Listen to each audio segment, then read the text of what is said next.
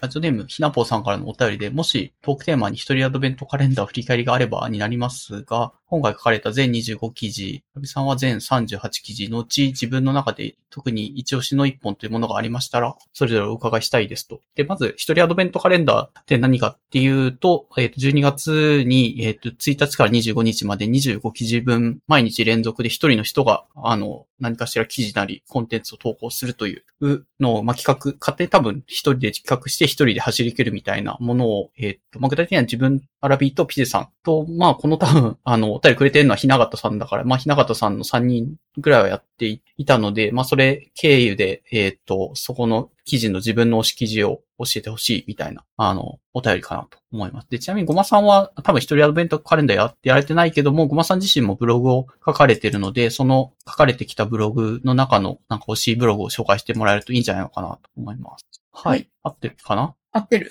で、自分だと、今回の28記事のうちの多分4記事分ぐらいはおすすめ記事はもう最後の記事で上げていったので、なんだ、さらに、さらにそれを1個にセレクトしてほしいという、そういう希望なんですかね。ちなみにピジさんはどうですか？ピジさんおすすめは書いてなかったかな？確かあ、そうなんですよね。振り返っはいて書くべきだったなと思いましたが、書いてなかったです。うん。絞れるんですかね？でもそういうなんか結構バラ、ジャンルがバラバラというか、なんかいろんなこと書い,、うん。書いて25記事あるんだけど、どうかな？なんか、まあ、割と、うーんと、割とよ読んだ人に面白いって言われたのは、悲しみ4部作おう。ああ、はい。か。かなと思います。Hey, what's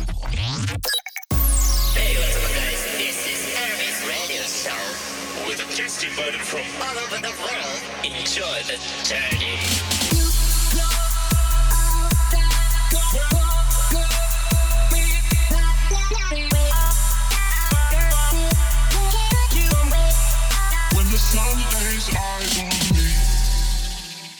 手袋なくし、手袋だっけ？なんか何かをなく手あそうそうそう袋について、手袋じゃないか。なんかキーホルダー、鳥のキーホルダーか。最初は鳥だったんですけど、その、うん。なんかエコバッグをまとめといた鳥の、なんかヘアゴムみたいなやつが、をなくしてしまって、それで物をなくすとか、物をなくして悲しいという気持ちになるとかっていうことについていくつか考えたことを、まあ、4つの記事にしてちょこちょこ投稿してた話がありますね。それで小さい頃に、ちあの、いうん家にいた犬が死んだ話とか、悲しい話をいくつか思い出して、そういうのを書いてたっていうのが、あのかな？犬が死んだ話の記事、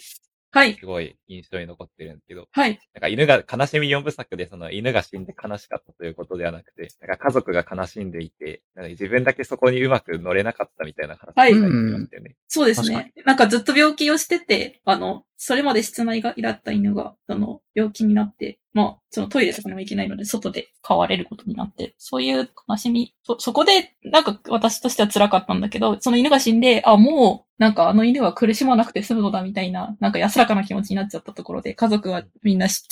犬がし、その犬を失ったことについて悲しんでて、いまいち気分、その、乗れなかったみたいな話、書きました。おうあ、すいません、ごまさん、と途中で届き、切っちゃった。はいいや、あ全然、うん。うん。すごい面白かった。で、さんのブログってあ、りがとうございます。うん。なんか、なんですかね、すごく個人的に好きだなって思うのが、うん。あ自分の考えたことっていうのを淡々と書いて書いていくみたいな文体が好きで、なんか書く側、僕自分もそのさっきを紹介していただいたように書く側なんだけど、こう、人、どこが人事みたいな感じで書いちゃったり、あるいは何々です、何々ますみたいなデスマス調で書くことで、こうどこかうん解説、何かを解説しようとしてるみたいな書き方になったりするのに対して、結構ピジェさんは素直なトロみたいな字が題にスッて出て、そこがすごく読者を引き込むんだなっていう風に読んで勉嬉しいで記事す。ブログ。ちょっと自分にはできない書き方なので。嬉しい。あれなんですけど。うん。なんか心の声みたいの書くのうまいっすよね。ツッコミというか。うん心の中のピジさんが突っ込んでるみたいなのが、ピジブログのたまにぴょこ、ぴょこぴょこ顔が出してくるのが、なんかそういうのが多分読みやすさにつながったりしないかなと思って読んでそうなんだ。え？そうなんだ。ありがとうございます。なんか嬉しいです。うん。なんか、例えば新幹線で物な、というか、なんだ切符なくした記事とかだと、はい、あれめっちゃこ、こめっちゃで、めっちゃ人気だったみたい。めっ最近の話ですけど。はい。ああ、そうそうそう。で、なんかそのデータベースに登録されるのにネットや電話で再び問い合わせる必要がないらしかった。助かった。とか、この助かったって一言、気持ちのトロポロッと入ってたりとか、まあこれの、これだけじゃなくて結構いろんなところでな何か事実とかその思ったことに対してポロッとなんか分かりやすいキャッチーな気持ちをなんか載せる言葉が書いてあることが結構多いと思うんですよね。ほうほうほう。そこ、そこなのでは、と。まあわかんない。別に、あの、そんな分、PJ ブログをすべて分析してるわけではないけど、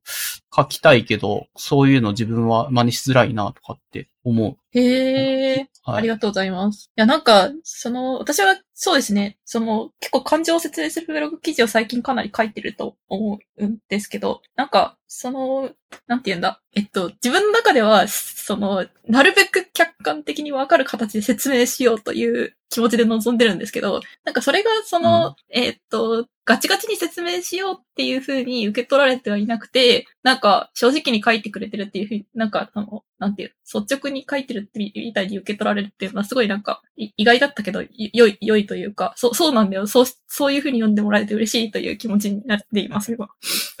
ああ。なんか、僕のノートは、なんか自虐っぽくなって申し訳ないんですけど、あんまり多分、いいねとかをいっぱい押してもらうような感じじゃなくて、細々とやってるみたいな、でもお二人の書き書いてるやつと比べると感じなんですけど、なんか特例的に一個だけめっちゃいろんな人に読んでもらえて、いいねをもらえた記事があって、当社記で。それが結構、個人的にはこれがこんなに評価されるんだって思ってたような、もう本当にただの日記感覚で思ったことをつらつら書いただけみたいな文章それですかですよね。日記ってやつ。うん。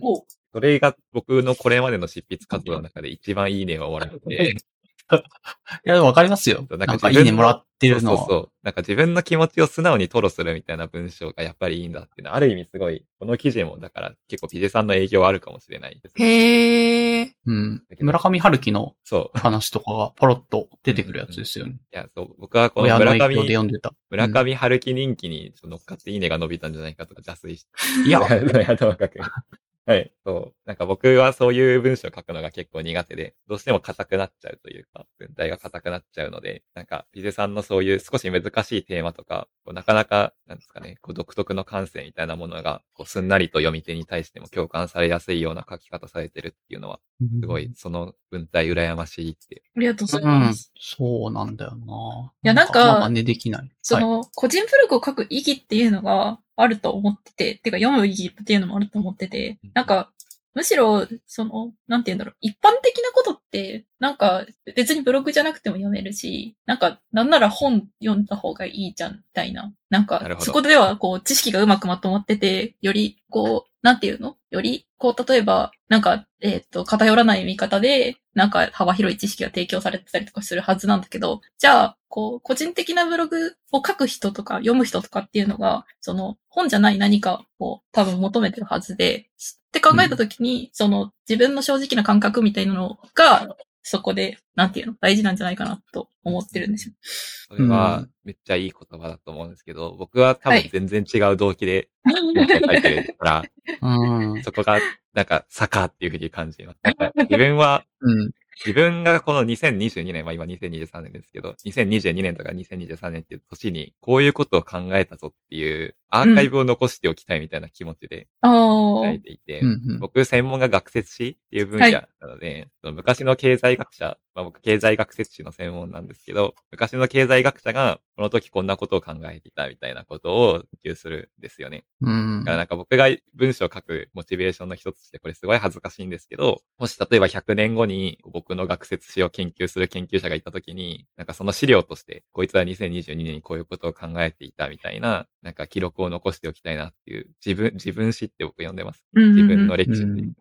を残しておくみたいな気持ちで書いていて、まあそれは多分すごいエゴイ、エゴイスティックな執筆だから、あんまり需要とかはないっていうのはある意味自分の中でもおそらく分かって、でも書いてるっていう日がある、あるんですよね。そこがなんか、魚っていう風に感じました。あんまりどっちのことを考えてないという。え、そんなに違いはない気がするけどな。どうなんだろう。そっか、そっか。読者、読者のことだ考えてるから僕は結構もう本を書く気持ちで書いちゃってます。さっきのピゼさんの例えで言う。なるほど。うんうん。P さんは本っていうよりかは自分の個人的な体験を、まあできる限り客観的に誰にでもわかるように伝えたいというそう思いで書いでてすね。なんか自分の個人的な体験っていうのが一般的じゃないと私は思って、思って書いてる詩があるかもしれないです。うん。だから、別れとは言わないが分かってくれみたいな気気持ちで書いてるっていう。いや、でもそれが、ある意味その、なんだろうな、ママイノリティの人とかに刺さるから、あの、別に市場がないわけではない気がすごいします。かもしれないです。うん。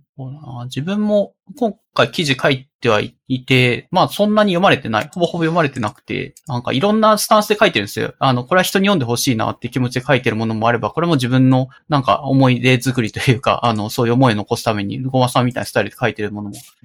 あったりとかして、まあだからといって別に人向けに書いたからといって読まれるわけでもないし、あの、個人的なこと書いたからといって、えっ、と別に、誰からも注目が来ないか、そうでもないかったりとかして、うん。まあでも基本的には読まれないと思ってますね。なかなかいないですよね。人の書いた文章をいっぱい読みたいみたいな欲望を持ってる気さくな人ってあんまりいないから。いない。いや、でもこのポッドキャスト聞いてる人とかは人がなんか適当に喋ってることを聞きたいと思って聞いてくれてるわけじゃないですか。うん。いや、でもそんなに大量にはうん。いなくて、まあある意味このポッドキャストシーズン3、3年目としてやってはいるんですけども、課題として、そういうことなのか。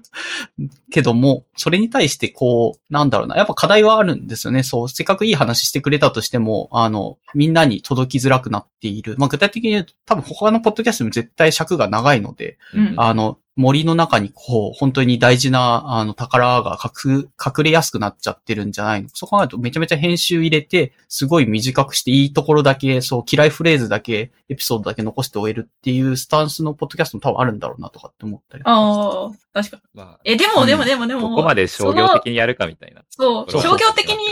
商業的になんていうの、こうみんなこういうの聞きたいんだろうみたいなのっていうのはもう溢れすぎてって、なんか、そういうのを見てもしょうがないっていうか、なんか別に自分、自分らがやんなくても誰かやるじゃんみたいなのことになってもったいないなって思う。なるほど。そう。なんかういやどう、どうなんですかね？モチベーションに応じてな気はうん。しますよね。あんまりあ聞き手の、うんうん聞き手とか読み手を意識しすぎて、うん。うん。自分の書きたいことを曲げるのは、なんか嫌というか、それはなんかお金そこら辺のバランス感覚。うん。なんかね、お金もらってブログ書くっていうか、その、なんていうの、うんその、なんか、ライターとして活躍するとかだったら、それ多分違う路線があるんだろうけど、うん。そうですね。ななんですけど、やっぱ読んでくれる人、聞いてくれる人が少ないなってことを、ちょっと、なるし、モチベーションも湧きにくくなるし、出てくれるゲストになんか申し訳ないから結構ありますあーよそうそうなんかそういう、そういう二律背反との戦いなんですよね。そうそうそう。別に個人でやってて、まあ聞かれないんだったら完全に個人のアーカイブだからいいんだろうけど、わざわざこう時間取って出てくれて、一生懸命話してくれて、いい話をしてくれてるんだけど、自分のまあパッケージングの問題で、多分、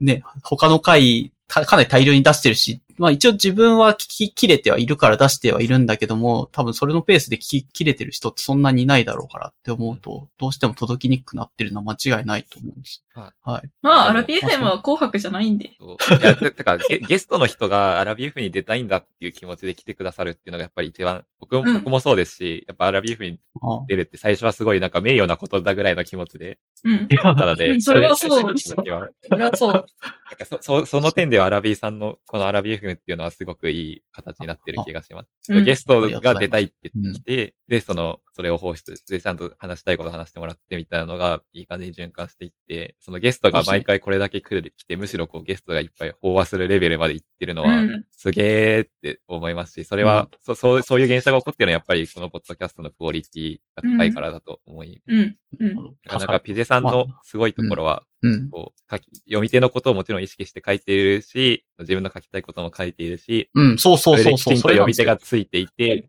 こういう文章が書ける人が、この、うんななんていうの、個人ブログ市場みたいなところではやっぱり成功していくんだな、みたいな。そうそうまあそれぐらい成功、成功何と定義するのかまた言われますけど。ちょっとどれくらい分かってもらってるのかは不明ですね、でも。でもすごい好きです、ピゼさんの。ありがとうございます。だって、アドベントカレンダー一人でやってた時も、ピゼさんは、なんかリリースするたびにやっぱりいろんな人にこう、なんだろうな、感想とかもらってたじゃないですか。それはもう読んでもらってるっていう前提があると思うんですけど。ありがとうございうん、ます。だから全然、そう、そういうんじゃなくて、本当にもっと枝葉でブログ書いている、まあ自分なんかは、なんかツイートしたところでそもそもそれに対してはパボも来ないし、なんか、読み手からの感想くれるの多分このお便りくれたひながたさんとかぐらいじゃないかなという気がしたし。まあ、それだけでもありがたいけど。いや、本当に、そう思います。僕は、あまりありがとうございます。僕は感想をお待ちしておりますね。うん。まあ、ぎ技術も、技術もあると思うんだよな。なんか、その文文章のパッケージングの仕方とかは、とかテーマの選び方、ピジさんは断然うまいと思ってますけどね。そんな褒められると思ってなかった。ありがとうございます。拍手だ。ういや、なんか、あれっすね。私、あんまり難しいことは使わないんじゃないですかって思うけど、どうですか？そういうところ関係ある？ない？ない？ああ、難しいこと？まあ、そっか。うん馬場さんは結構、抽象的な言葉使うがちだから、うんそれはそうかも。え、でも自分は別に難しい言葉も、あの、使ってないけども、でも読まれないっていうのは、かかるテーマを書いてないんですよ。そっか。そういう意味では。うん。あ、なんか一つ分かったのは、はいはい一つ分かったのは、悲しいこと書くと、方が伸びる。なんだ なんか、ありますよね。そういう演劇の、喜劇より悲劇の方がいける。うん、新幹線の切符をなくした話とかはそれでしょいや、でもどう、どうなんですか？なんかそういうのもありそうだけど、悲しみを、うんまあでもその文学的なものってそういう悲しみをただ悲しいで終わらせずに消化させるみたいなああうんところが評価される可能性は。なるほど。なるほど。僕、話戻しちゃってあれなんですけど、はいはい。僕、一応ネットでそのノートとかの記事は難しい言葉使うようにないようにで意識したいとね。あ、そうなんだ、これお。えでも、そう、ここら辺がすごい、あの、はしごの折りが足りないな。読み手あのこの日記の、日記の記事は多分一番降りて、はしご降りてる気がします。うんいや、そう。でもこれが一番僕はエゴイスティックに書いた文章のつもりだったんですよ。本当にただ自分のことを話すだけみたいな。いうん。やそこら辺の感覚のズレみたいなのがすごいあり。うん。ううんん。他のやつは結構引用が多いですよね、多分。いろんな本から。それはなんかすごいテーマにしてるので、元の引用文が難しいっていうのがあるなるほど。うん。そこはだから読み飛ばしてくれても構わないぐらいの来てる。なんとうなく。ん。はい。まあそうかな。まあそれよりか、ごまさん自身にやっぱり興味を持ってフォローとかしている人が多いと思うんで、よまあ読み手としてはごまさんのもうちょっと、なるほど。なんか個人のトロを聞きたいよって言ってる需要があるんじゃないかなと思いました。いや、僕、なんかやろうと思ったこともあるんですよ。スプラトゥーンでケルビン525の悪いところ100個書く記事は。そういうゲーゲーム界隈に刺さるやつ。そう、今のスプラトゥーン3に求めることとか書いても、まあ、まあいいかなとは思う。なかなか。まあ、まあ、個人的にそこまでこう、もちろん需要はちょっと気にするし、感想もらえたら嬉しいなって思いますけど、どちらかというと自分して書いてるみたいは、両方やってもいいんじゃないですかね。両方はありですね。なんかアカウント分けてやろうかなとか考えたこともあります。うん二つ作ってとか、まあでもちょっとめんどくさいっていうのは正直な。うんそうなので、まあ、そう、ちょっと今年はいろいろチャレンジしてみようかなあの音はなんか、その、記事をいくつかまとめたやつを作れるのは、なんか便利ですよね。なるほど、アーカイブみたいな。うんアーカイブじゃない。うーんと、なんて言うんだろう。わかんないけど。ちょっと私もノート使ってないんで、ちゃんとはわかってないんだけど。なんか、あの、なんて言うんだ？えっと、ブログ集みたいなので、えっと。ありますよね。僕、うんあの、貯金の方の上からシリーズにまとめて。あ、そうそうそう。そういうシリーズで、その、だから日記シリーズ作って、うん日記を読みたい人はこれだけ読ん読んで、あまあ両方読みたい人は普通にフォローしてみたいなのでもいいかもしれない気がする。うん。なんか実はこの日記に近い記事をもう一個昔書いたことがあって、と花は盛りに。ああ、それも良かったですね。そう、これ桜、咲いてた時のやつ。あの、はいお便りへの答えだったら、個人的に自分の中で一番印象に残ってて、これ個人的に好きな文章なんだよなって思うのは、去年の4月にあげた。これも結構人気感覚で書いたんですけど、なんかさっきその僕がちょっと話したような古文愛みたいなのも結構出てて、うん。僕の中の、僕がこれまでこうしたものの中の推しの一本はこれかな。これもかなり人気近い。うん。そうですね。ああ。あと、もうごまさんは本当に本書いてるような感じの文章であるので、ブログっぽい文章の、なんだろうな、あの、なんだ、もうちょっと砕けた口語調な感じにすると読みやすくなるのかな。ピジさんは結構そこうまいこと書いているような気はしますね。な、なんか難しいですね。何なんだろう。そっか、な、なんなんでしょうね。確かに。うん。なんか、鳥、シンプルな悲しみのやつとかだと、なんだろうな。あの、結局買い物の行き来で通った道を探しに行ったけど、まあ、見つからずに帰ってきて、帰ってきて、青い鳥的な展開だと思ったけど、なかった。悲しいとか、なんか、その前は、道が暗い中に探した無理なのでは、早い方が良いのではとか、これ多分、文章っぽくないですよね。あー、そっ自か。分のそっかそっか。はいはいはい。ブログ感。ブログ感。ブログ感がめっちゃある。ーそれ私多分喋ってる時やるんですけど、なんか、うん。えーっと、なんか、例えばさっき、なんか、アラビさんの話を聞いてて、あー、そっかそっかそっかって言ったんですけど、そっかそっかっていうのは自分と心の中の声が出てるやつで、なんかそうなんですよっていうのは私がアラビさんに言ってるんですよね。うん、うん、うん。だからそういうなんか、そっかそっか、みたいな、あの、なんて言うんだろう。人に向けてはいないんだけど、そうそう、自分の内面を吐露する、あの、うんかなりフランクな言葉をブログの中にも途中で投げ込んでいるのが、なんか読みやすさにかなり、なあ、それいいんだ。いいんですね。うん。なるほど。うんこれがあるから、ピゼさんという人が、なんかそこにいるな感が文章に現れるんだけど、はいごまさんの文章どうしてもごまさんが見えづらくなっていて、なるほど。ごまさんのなんか喋りをもうちょっと途中でツッコミとか、なこあの、なるほど。そのね、か概念に対して、その定義でいいのかみたいなツッコミとかをポロッと入れると多分ブログっぽくなって、あの、ごまさんという人が見えてくるので、もうちょっと、あの、読みやすくなる、読みやすいっていう人が増えるかもな、うんあのしてます、去年、あの、ピゼさんともちょっと話題になったギフテッドの記事とかは、結構その、心情吐露感はあります。勢いで書いたみたいな。そうそう。うなんかそのねなんて言うんだろうな。えっと、その、そうですね。なんか多分だけど、えっと、その、これこれという思いがあったっていうと、しなんかし主語が思いだから、割とちょっと客観的に見てるようになるんだけど、これこれと思ったとか、これこれだって書くと、うんよりなんか人がいる、そこにいる感じが出てくる。なるほど。うん。そうそうそう。意識してみます。そうですね。まあ自分も多分できてないから読まれてないんだろうなとは思うけど、あの、まあ自分の記事だと、アドベントカレンダーでタイパと教養って記事があって、これ自分としてはすごい、あの、薄い、薄い記事なんですよ。あの、自分の中だと多分一番評価低いぐらい書いてて、うん 雑だなっていう。あの結構結論がふわっとしてましたね。教養ってやっぱそういうことじゃない気がするみたいな。あそうそうそう。そう、だから自分としても別に落としどころもないから、あの、締めでどうにか、こう、あの、許容って自分的にはそんなんじゃねえだろうっていう一言をポロッと入れたんだけど、多分ここら辺が読んでる人の気持ち的にも、こう、なんかあって、ファボがついた、意外となんかその、いいねが飛んできた気がしてて、あれなんでこんな雑なやつに、あの、読んでくれた人がいるんだろうっていうのをちょっと不思議に思ったけど、そこは自分の、わかる。すごいわかります。なんか、こ、こんな、そんなこと言っちゃっていいのかなみたいなものの方がむしろ需要があって、こんなん論文で書いたら指導教員から死ぬほど罰つくみたいな。うん、そう。だから違うんですよ。やっぱフィールドが違うっていうことをちゃんとね、意識して切り替えなきゃいけない気うんがしそうそうなんですよね。だまだ若干、そう、そういうのを結構自然に、ピゼさんぐらい自然にふわっと出せるようになると、もうちょい読みやすくなったりとか、ファボもつくのかな、感想もらえるのかなって気がしたりしたんだけど、なかなかまだそこのね、ちょっとあのね、本紹介するにしてまともにこれ紹介してないし、独学大全とか引用はしてるけど、結構個人的にあんまり好きな、嫌いな本のこの作者自体、読書ザルさんもあんまり良いと思ってないから、自分。はい。どまあ、そんな気持ちをね。なんか、そういう硬い、硬くて長い文章授業みたいなのが一定数あると信じて書いてしまっただけあるから。あ、需要が。なるほど。それはなんか文章書くんだったら、こう硬くて、しっかり書きなさいみたいなのってありますよね、多分。まあ人によるようなもあり、うん個人的にはなんかもうじそういう価値観を内在化させちゃってるから、自由に書いていいよって言われてもこういう文章を書いちゃってるっていう感じはあうんる。うんうん。確かに。で、自分はむしろ読んでいてなんか、あの、失礼ですけど、すごい、あの、アラビーさんのあのタイパと教の記事は、うん確かに最初に読んだ感想は、うわ、ふわっとしてんな結論みたいな感じだったので、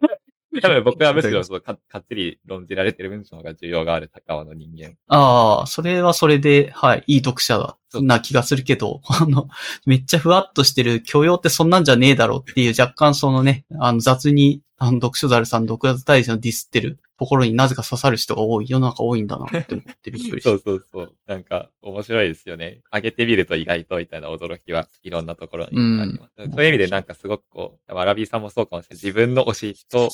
伸びた記事っていうのは全然違うことの方が多い。うん。そう。そう。っていう印象だったので、だから結構やっぱりなんか世の中の人がいいと思うと、自分がこれが書いてていいと思って書いてるのが随分ずれているから、まあだから、あの結局伸びる記事を書けないし、それだと市場が分かってないっていうのはなんか書いてて思ったし、ピジさんは結構そこはうまいこと、ピジさんの内面的な問題点と世の中の人が、にこうざわつかせるというか、ちょっとそこをし、なんかし読みたかったんだよねっていうのが結構マッチしてるような気がしてて、そこはなんか強い、強いなという気がしました。え、すごい。どうなんか、いや、私も全然感、覚。全然なんか、その、いや、べそんな、そんなバズってるわけじゃない、ないからな、なんとも言えないんですけど、いや、なんか私は全ての記事をしたと思って書いてるんですけど、だから、人が読んでいいと思う記事を、ああ、こういうのも自由あるんだってなってるっていうのは気がするけど、うん。今その、うん私は全ての記事を推しだっていうのはめっちゃ同意で、はい。僕も公開してる記事は全部推しなんですよね。あの、裏に公開してない個人的ゴミくずが結構、ああ、そうそうそうそうそうっ。ていて、下書きめっちゃあるんですよ。そう。だからね、あの、全うん然、あの、このお便りを送ってくださった方への、あの、反論っていうかあれじゃないんですけど、もう推しの一本ないです。公開、うん。全部押し公開にこぎつけてる時点で、それらはすべて推しグループで、あの、うん公開できてない奴ら、横たわって死んでいった記事たちが全部推しじゃないになり。いや、ええでも、でもでもでも、なんか、どうやら、その、なボツにした下書きっていうのも割といいらしいんですよね。そうそうそう。って言われますよね。もったいないみたいな、公開すればいいのに、みたいな。そうそうそそう。でも、そこはもう美学として僕はダメなんですよね。自分が、最初の審査官は客ではなくて自分だから、う。うん。はたとえこれは実際、もし公開していったら需要があったかもしれないと言われても、最初の審査員である僕を超えなかった時点で、この記事はダメなんだっていうふうに僕は思ってます。でも美学ですね。僕が文章を書くとき。うん。まあ、わ、な、わからんではないけども、自分はかなり公開ししてないやつなくて、むしろアドベントカレンダーの時とかそれやってると記事がな、まあ書けなくなっちゃうかあれら。はそうかも。うん。かなり、本来タイパと共用を書いたとしても自分の中ではなんか全部消しちゃってたかもしれない内容だけども、あのタイミング的に出さなきゃだったからもう雑にふわっと出したっていう感じだったし。うん。まあしょうがない。その時その時で結構ハードルは自分は変えちゃってますけど、そんな厳しい審査で出してないし。ブログはなんか後で考えてることが結構変わってきたりもするから難しいですね。うん。あ、そうなんだ。でもそれは全然僕は面白く読んでますよね。2年前ぐらいにちょっと怪しげな反ワクチン用語記事みたいなの を書いたうん、ことがあって。書いてましたよね。あれ、多分今の僕からしたら結構反論する文章も多いかもしれないけど、あの時コロナ流行り始めの時期の僕ってこんなこと考えてたんだってすごい、うんうんうん過去の自分を客観視することができるの、そういう面白さはある気がします。今の自分の考えと一貫して。うん。これそういう観点で下書きとかを見直すと、あ、まあ、その当時はこう、なんていうの、ちょっと正直に書きすぎてこれは公開しない方がいいなって思ったけど、今なら別にこんなこと考えてるやついたっていいだろうって思ってるみたいな感じで、確かになんかうん。読めたりとかして、そっか。そういうのはなんか、むしろ読み直して、まあある程度その、ちょっと体裁整えたりしつつも、なんかそのまま出しちゃうっていうのはなんかありかなって思ってますね。なるほど。うん。下書きボツになった瞬間、僕衝動的にもう見たくないから消しちゃうんですよね。それすらできなそれはなんか、下書きアーカイブすらなくなっ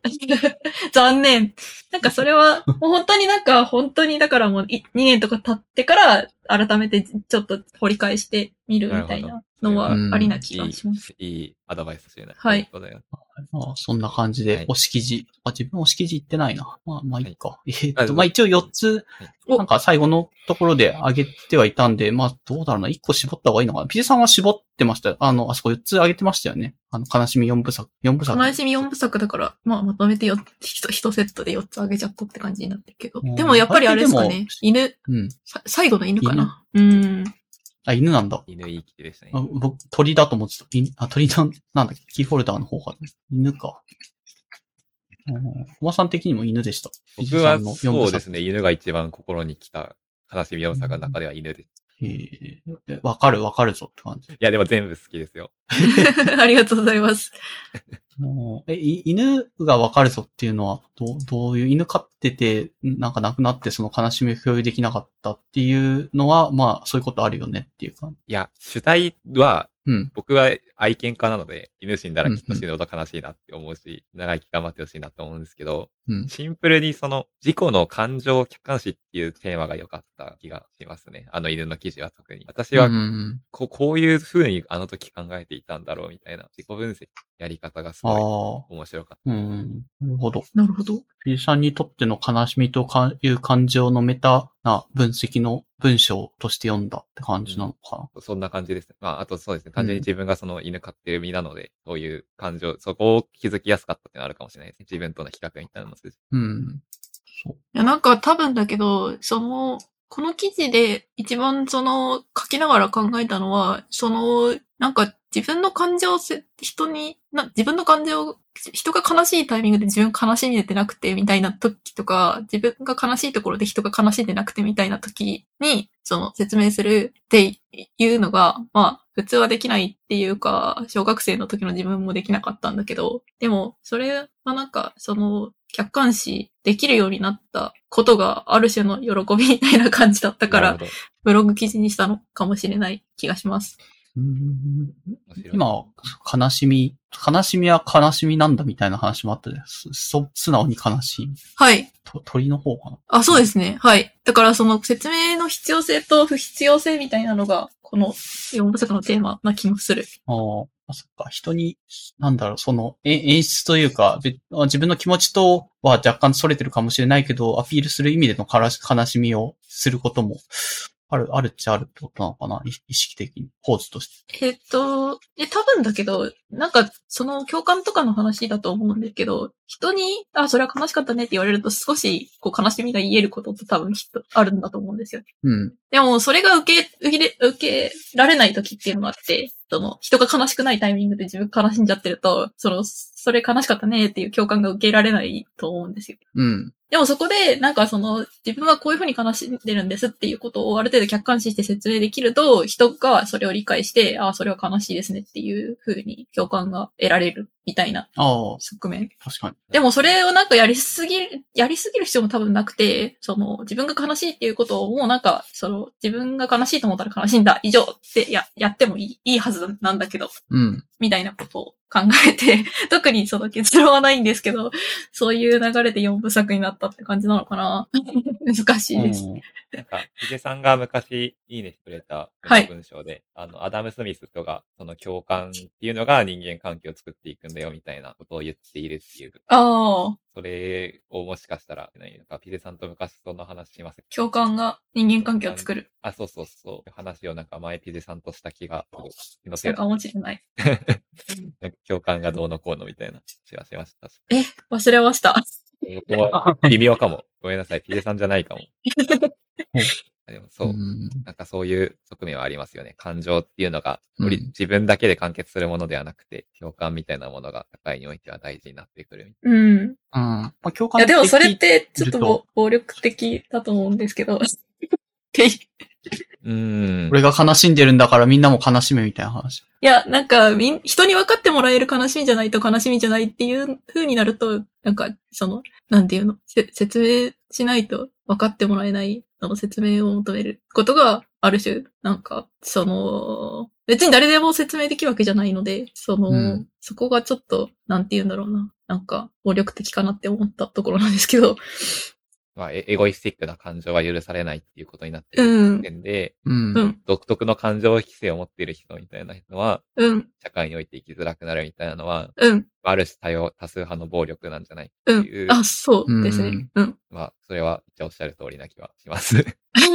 でも、しかなんていうか、人間はポリス的動物なので、うん。むず難しいですよね。誰、誰かが共感できねえ感情はダメだみたいなことを言ってそうなったわけではなくて、うん。うん。じ、じ、なんていうの、勝手にそうなっちゃってるから、社人間の社会がっていう側面が、こうん。こら辺の難しさがテーマだったそうですね。ですで、それで悲しみは悲しみなのだって書いてたところは、だから、ちょっとある種そこにカウンターとして思ってて、その、人に分かってもらえなくても自分が悲しいと思えばそれっていいじゃんって私は言いたいところもあるんですよね。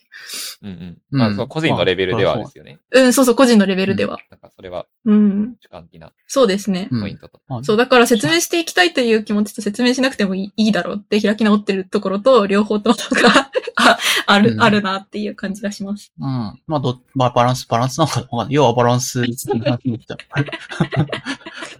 まあ、どっちでも、どっちでも好きな方を、そのタイミングタイミングで選んでやっていって、まあでも能力的に人と共有することができないこともある。こう言語化ができないとか、何か説明できないってなると、共有できないっていうのはあるけども、まあできるようになってきたから、それを文章化したりしてみたのが、そうですねこの。あ、そうですね。で、あ、で、そうそうそう。それは一つ、もう一つは、その、なんか読ん、そう、自分では書けないけど読んで、あ、これ、こういうこと自分も思うわって思ってくれる人がいたら、それはその、なんていうの？自分では最近、その文章にできるようになってきたけど、その文章にできる、できない人が、なんか、助かったら、それはそれでもし、なんか嬉しいかなっていうのはあります。うん。なるほどな。ね、鳥のキーホルダーをなくして悲しいことを文章化できるようになったことを見せることで、それを読んだ人も鳥のキーホルダー的なのをなくした時にはこういう文章を書けるようになるんじゃないの？自分もそういうことあったわーってなるとかね。うん、そうですね。うん。なんかあるかな自分はやっぱり、なんか結構大事にしてたキーホルダーなくした時は、なんか普通に悲しかったような覚えはあるような気がするし、うんそれを思い出してますね、読んでうんうんうん。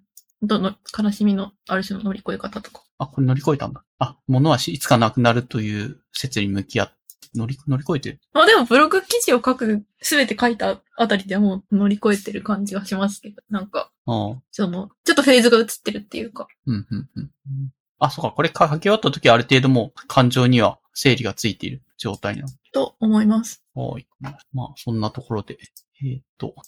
あれか。お便りがとりあえず話せたっていうところかな。で、まあ、それつながりなんだけど、トークテーマの、えーっと、三つ目、三つ、二つ目か。あるんだよブログ。ピデさんのそのあるんだよっていうブログの記事があるんですけど、あるんだよがあるんですけど、それの、なんですかね、経経緯と、まあ、なんとなくどういうものなのかっていうのを話せればと思いますが、大丈夫ですかね？まず紹介からお願いします。あ、そうですね。なんか、これは、えーっと、1月17日に公開したあるんだよを楽しむというのがあるっていうブログ記事なんですけど、えーっと、なんだ？あ、そもそもこの記事を書こうと思ったのが、なんか、フォロワーさんが婚活してて、なんか、その政治観とか信仰とか、その通院歴、なんか精神科に行ってるんだよねみたいな話とか。で、なんかその婚活とかで相手に話すタイミングが難しいっていう話をしてて、で、自分はなんか、あの、まあ、パートナーと大、ほぼ初デートみたいな時に、その、や、雨宿りに入ったお店のおばあちゃんが急に山の神様の話を始めて、その時になんか、その信仰についてみたいな話をなんか相手に聞けた、なんか偶然聞け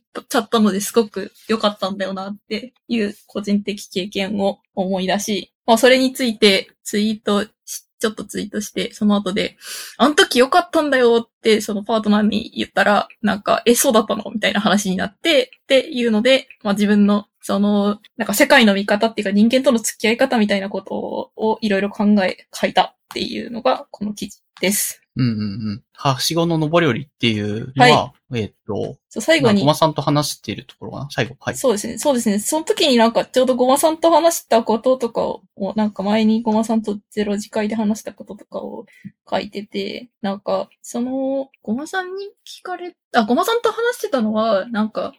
あれちょっと待って、これどういう風に話を説明したらいいんだろう。うんそう。かなりね、入り組んでるから結構経緯が何重にもなって、このブログは。まあ、まあ別に最、最初はブログの中の、はい。うん。あ、そうですね。僕は正直自分との会話がこの記事にどういう影響影響を及ぼしたのか、僕は理解できてないんですね。そうね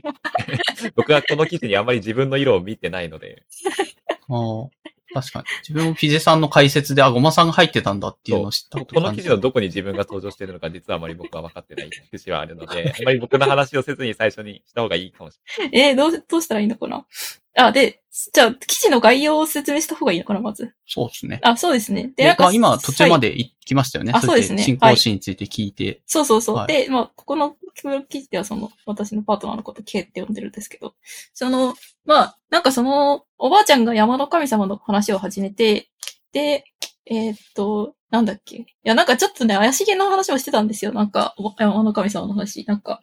雷が落ちるときには、なんか、足を開いていると雷が落ちやすいから、足を閉じてしゃがむのだみたいなこと言って、いや、別にそれはなんか物理、我々物理屋なんですけど、なんか物理的にはそうでもないんじゃないか、みたいなことを思ったりとかしてたんだけど、その足を閉じるかどうかっていうのはあまり関係ないんじゃないかなと思ったんだけど、まあ、なんか、えーっと、なんだっけ、そういう話をまあなんか聞きながら、えーっと、その帰りに、まあ、K が、その、えーっと、なんだ？ん？山の神様なんていないよって、こう否定してたら、山の神様を信じる人はいなくなっちゃうんだよね、みたいなコメントをしてたんですね。なんかよくわかんなかったんですけど、正直その時は。でもなんか、あ、この人はその、相手が信じてることをね、なんかこう、根っから否定することはしないから、割と話しやすいな、みたいなことを思って、っていうのが、まあなんか、結構なんていうの、のろけみたいな話なんですけど、で、その、えーっと、なんていうんだ？それで、後で話を聞いたら、その、まあ、山の神様みたいな信仰っていうのが、その人の中に、その、や、えーっと、おばあちゃんの中にあるのを見たのが面白かったっていう話をしてて、で、なんかそれっていうのは、なんかこう、どっちが正しいとかどっちが間違ってるっていうよりは、こういうものがあるんだよねっていうのを見て楽しんでるっていう、ちょっと、なんて言うんだろうな。なんか判断をなんか価値判断とかを停止して、ただ見てるっていう立場に立つみたいな楽しみ方をしてて、で、割となんか実生活でも私はそういうことをや、楽しんでるのかなみたいなことを、この記事に書いてました。で、えっと、ちょっと待って、ほら、この記事長いからなんか説明するの難しい。で、ただ、それってなんか、その、私は必ずしも、なんかそれはそう他人を尊重してて偉いことですね、みたいなことは思ってなくて、いや、えっと、他人を尊重したいんですけど、でもなんか、その、例えば、えっと、こう、私は張り紙とか、看板とか張り紙とか見るの好きなんですけど、なんか、例えば誤字とかを見つけたときに、なんか、ここに誤字あるじゃん、みたいなことを、なんか見つけて楽しんでるんだけど、それって、なんか、人の、人の間違いを見つけて楽しんでるみたいなのはちょっとなんていうの？失礼だったり、なんか、こう、みたいなことを思われちゃうんだけど、いや、私はむしろそこがそういうふうには見てなくて、えっ、と、例えば、張り紙の中に誤字があるのがずっと放置されてるのはなぜかとか、どうしてその書き間違っちゃうのかみたいなところに興味があるから、なんか、いや、誤字っていうのはそれ自体では、なんか別には良くも悪くもなくて、みたいな風に言いたいんだけど、その、人に、人をそういう目で見るっていうのはなんかちょっと失礼だったりするんだよね、みたいなことがあると思ってるんですよね。っていう話があって、で、なんだっけ？で、その、前にごまさんと話をしたときに、なんか、えーっと、私は、なんか、えーっと、修士の時に物理をやって、修士まで物理やってたんですけど、その、物理って世界の、なんか、えっと物理って宇宙すべてにあるものの図鑑を完成させるみたいな営みなんじゃないかと思ってて、それに少しでも貢献できるのは嬉しいことだと思って、思ってたところがあるんだよなっていう話をごまさんにしてたら、なんか、その、いや、それは傲慢だみたいなことを言われて、いや、ちょっとそうじゃなくて、みたいな話を してたんだけど、うん。っていうことを思い出して、で、なんだっけ？っていうことを考えて、この記事を書いてたって感じです。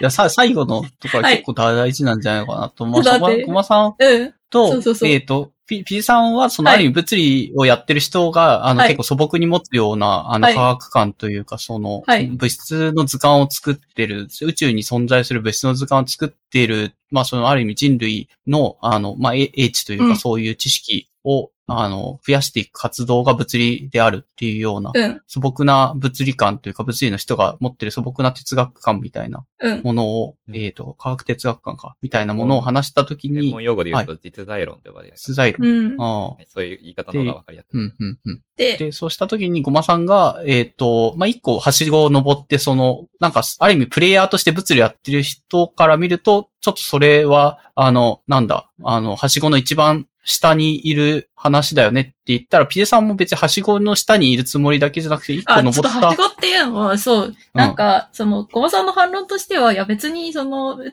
宙にあると言われている物質だけが、その、もの、あるものじゃないし、その、なんていうの、それだけが人類の英知じゃない？物理学者が発見するものだけがう人類の英知じゃない？みたいなうん。反論って合ってるのかなはい。それはちょっと違うな。あ、違う。それはちょっと違って、はい。なんだろうな。えっと、多分違う次元の話をしていて、でそこがなんかちょっと僕がこのブログの内容と僕が話したことがどう繋がるんだろうって感じのところと近いんですけど、えっと、名前出していいですかね？えっと、ネオジム158の話を多分、はい。うんはいしていて、ヒデさんは学生時代にネオジム158をっていう、はい。158っていう。158っていうもののはい元素の原子核の形がどうなっているかっていうのを研究していて、はいそれの、それがどうして価値があるかっていうと、宇宙すべてにあるものの図鑑にネオジム158の原子核の形を載せることができると思っていたからはい。っていう考え方そうですねで、でも、そ、そうやって暗黙に宇宙すべてにあるものの図鑑に乗ることができないものが存在するっていう考え方に立ってしまっていないかっていう批判があるわけです、ね。でう、それが例えば山の。の神様なんですよ。その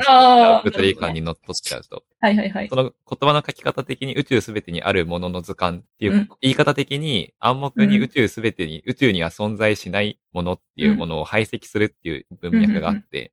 そうするとそれは実在論っていうのは相対主義の対義語なんですけど、はい。えっと、山の神様はいないなるほど。いないであす。ネオジムそれはですね158と違ってー。ですでも、でも、山の神様を信じている人は いていいと思いますっていう、うんまあ非常に物理学仕草がある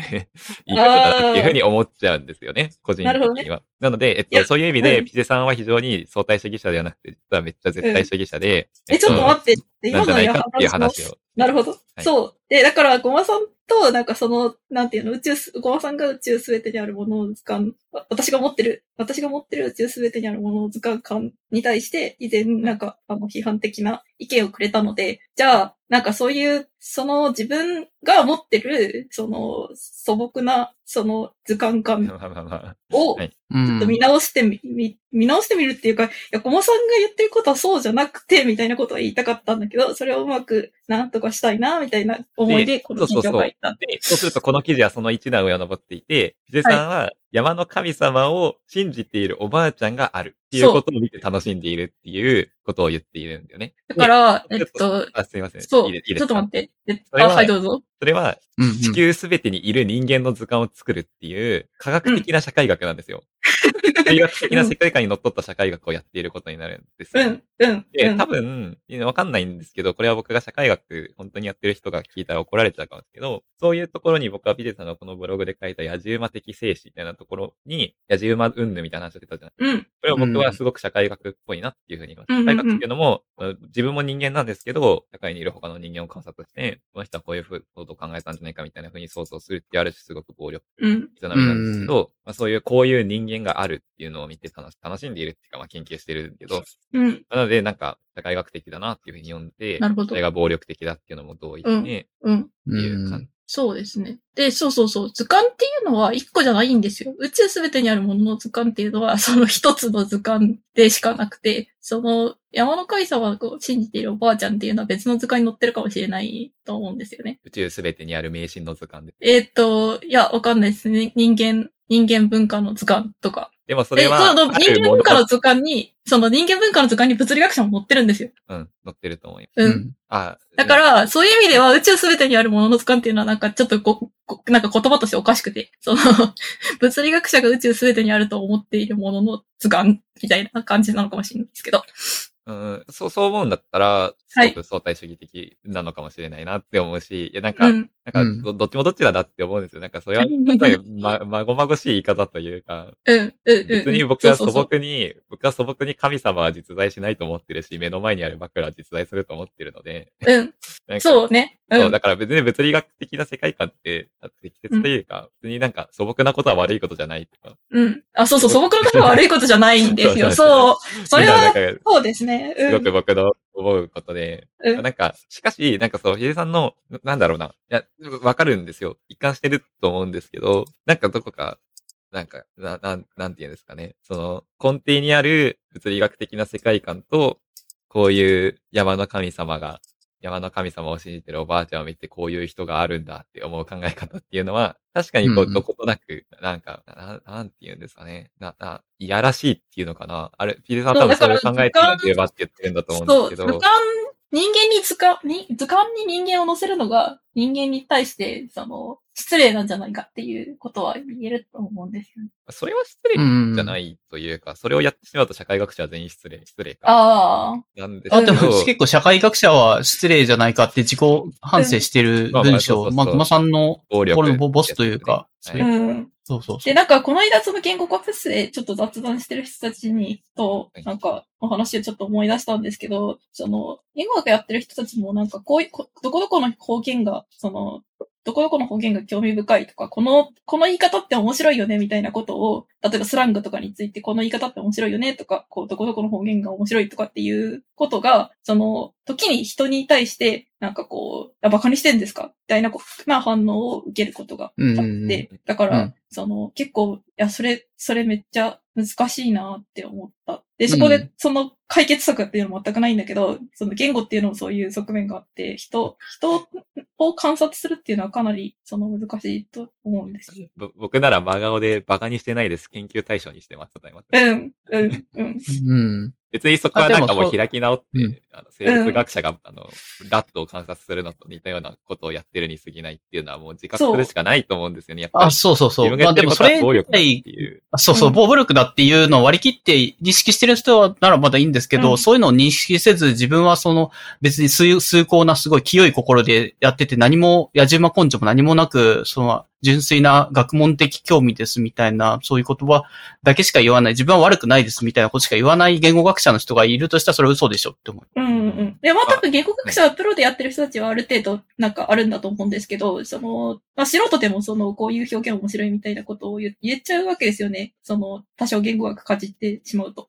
だからそこがちょっとなんか危ういかな？でも、ででも誰しも成人君子で生きていけないわけじゃないですか。うん。うん。だから、まあまあ、それを認めてまあ一、つは、もうこれ結構やらしい活動なんだよ。言語学自体もさも自分が一個、あの、上の、はしごの上を登ったところから、実際原住民の人が話してるのって結局ただの、あの、なんだ、矢島根性というか、よくわかんない部族の人の、なんだ、生活を見覗き見したいっていう、なんか別にそ、その部族で生きてき、いってるわけじゃないわけじゃない。言語学者は別にその言葉を喋ってる人でもない。ネイティブじゃないの。いや、そこはちょっとなんか人によると思うのであまり深く言えない気がしますけど、うん、うん、うん。ああまあそういうことをやってる言語学者もいるんじゃないかってことですかね。ね一時的に。そうですね、んフィールドで、その、なんていうの？現地の人たちの生活に溶け込んで、その、なんていうの？言葉を教えてもらってるっていう。そうですね。うんっていう人たちはいるから、うん、それ。も、それも暴力性からの構造からは自由にはありえない。うん、あのもう少し一昔前の文化人類学って結構そういう毛色強くて、白人の男の、あの、帝国主義の権限みたいなところから来た人類学者が、普通にオセアニアの島々とかで頑張って現地に馴染もって、まあ、観察するんだけど、それに対して向けられた批判ってやっぱりそれにも限界があって、まずいきなり白人のなんか背の高い男が入ってきたみたいな時点で、その、それまであった、その、オセアニアのある村の集団の中に人口が1増えたって時点で、その、変わっちゃってる。あだからそあ、のあらゆる人刑を、刑を乱してるっていうか。そうそうそう。うんどんなに溶け込んでも結局どこかしらの暴力性はあって、それはなんかどういう、どこにしておくかみたいな感じで。やっぱりさっきアラビさんがおっしゃってたようにうん自覚的であることっていうのは大大大前提大事で、うん。なんか自覚して、俺は今暴力的なことをしてるんだって割り切って、まあそれでも仕方ないと思ってやるっていうのだとやっぱ僕はまだもう一個足りないって言って、うん。なるほど。えっと、まあ、そこで、事前に僕が DM でピデさんとラビーさんに送ったんですけど、まあ、一個根底的にやっぱり存在するのは、その見返りですよね。暴力的に他人を観察したり、暴力的に社会を観察したりする見返りとして、やっぱ自分がそれを見て面白いんだっていう、暴力的だけど自分がそれを見て面白いから仕方ないよねっていう開き直りではなくて、暴力的に他人を観察することでこういう知見が得られて、これがこう社会というか他人に対して役に立つっていうこと。それは、えっと、ななんていうんですかね。俗っぽい意味での役に立つじゃなくて、金稼ぎに役に立つとか、えっと、なんか、目に見えて役に立つみたいな感じではないとしても、まあ、巡り巡って、その人がハッピーになるみたいな。そう、そうならなくてもいいと思うんですよね。うんで巡り見ってならなくてもよくて、ただ何かしらこう自分の中の価値基準として、単に自分が見てニコニコできるだけで終わりにならないっていうのは、趣味じゃなくて学問であるための社会学の条件だと思って、うん。そこはちょっとピゼさんがやっぱり趣味なのかなって別に批判してるわけじゃないんうんですよ。うんうん。そうそう、うん趣味、趣味と学問のなんかち違いみたいなのをゴマさんと、あの、DM で話してて思いましたね。、ちょっと線引きになる気はします。多分、ピゼさんは純粋にあることを自分が楽しんでいて、なんか、で、そう、そうするとピゼさんのブログの中でこれは科学なんだっていう書き方があったんですけど、それはちょっと違うそうですね。あなんか学問としての科学ではないと思うし。うん。し、別に学問としてじゃなくても、それは科学っていう言葉とはちょっと結びつけないでほしいなっていうのは、社会科学をやってる人間として思います。うん。え、でも社会社会科学もその、なんていうの？人を図鑑に乗せるみたいな側面がもしあるとしたら、それは、その、なんうーん。違う社会科学が別に、社会別ににいる人の図鑑を作る学問かっていうのはまたちょっと微妙なラインし、なるほど。あの、流派がありますよね。えっと、多分、ピゼさんが書いたこの善悪と切り離した次元である内容を楽しむことができるっていうのは、あの、大昔のヒュームっていう人が言ったことで、その、べきであるべきでないと、であるでないっていうのは全く別の次元として語ることができるっていう、すごい古典的な話があ。ああ、ちょっと待って、そうですね。そう、だし、なんか、その、自分で書いててなんですけど、その、べきであるべきでないと、であであるでないを区別できない気がします。うん、で、なんか、素朴、素朴なっていうか、その、一般的な科学の通念って、だから科学の扱う範囲は、であるでないの次元だよね。うんうんうん。で、経済学、僕がその専門は経済学だけど、経済学なんかは、このヒュームの理論っていうのを、すごく素朴に受けてきたんですよ。うんうんうんだから、例えば、えっと、税を増やすと、貧困は、あ、まあ、これはなくとすぎる。えっと、消費税を増やすと、貧困家庭は、up えー影響を受けやすくて、所得税を増やすと、えー富裕家庭が影響を受けやすいです。丸。うん。え JR でない。うんだから所得税を増やすべきですは言わないっていうのが、多分多くの経済学者が共有している感覚なんですよね。うん。で、多くの経済学者はそれが経済学が科学であるための件だよねっていうことを言うんですよ。なるほど。だけど、うん社会学者っていうのはもう少しこういう問題に対して敏感で、でも、経済学者がそういうことを研究しようと思った、その税税のその与える結果に対する影響っていうのを研究しようと思った背景には、その経経済学者の一人のその社会で生きる市民としての問題意識っていうのがあるんですよ。うん。で、例えば貧困は良くないとか、うんっていうのは価値判断の領域でしょ。だから、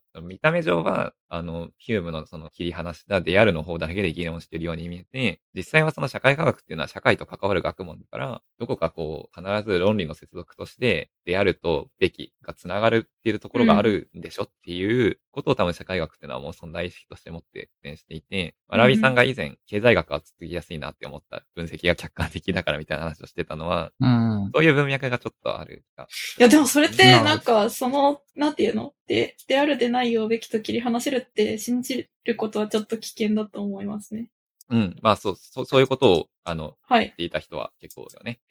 いますよねっていうか、あの、事前に僕たちは DM でかなり長い話をしていて、多分、はい。うん。アラビーさんもそうと、あの、なんだこれはみたいな感じだったと思うんですけど、あの、そうそう、そういう問題が、あの、社会科学は、多分自然科学以上にしっかり考えてきた歴史があるので、自然科学と比べると。自然科学がもっと素朴にあるを追求することができるんだと思って発展して対して、社会科学はもっとその問題に対して理学的だったんで、それはもう研究対象が社会だからっていう、そうそういう問題です。研究対象が社会で、しかも自分たちも社会の中で生きる一員なんだから、そういう問題とは結局、主観性と客観性の問題とは逃れられないみたいな話があって、うん。まあだから、すごく、実はこの話には長い文脈があるんですよっていうのを、ちょっと事前 DM でピサッと。で、その過程で、あの、マックス・ウェーバーの話とかして、うわ、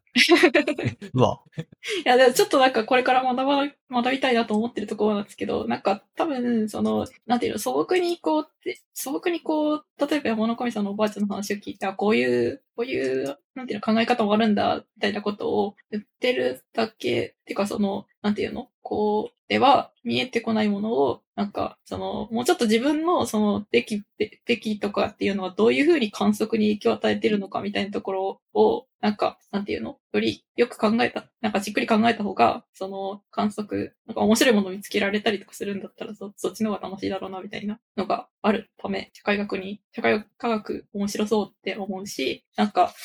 この、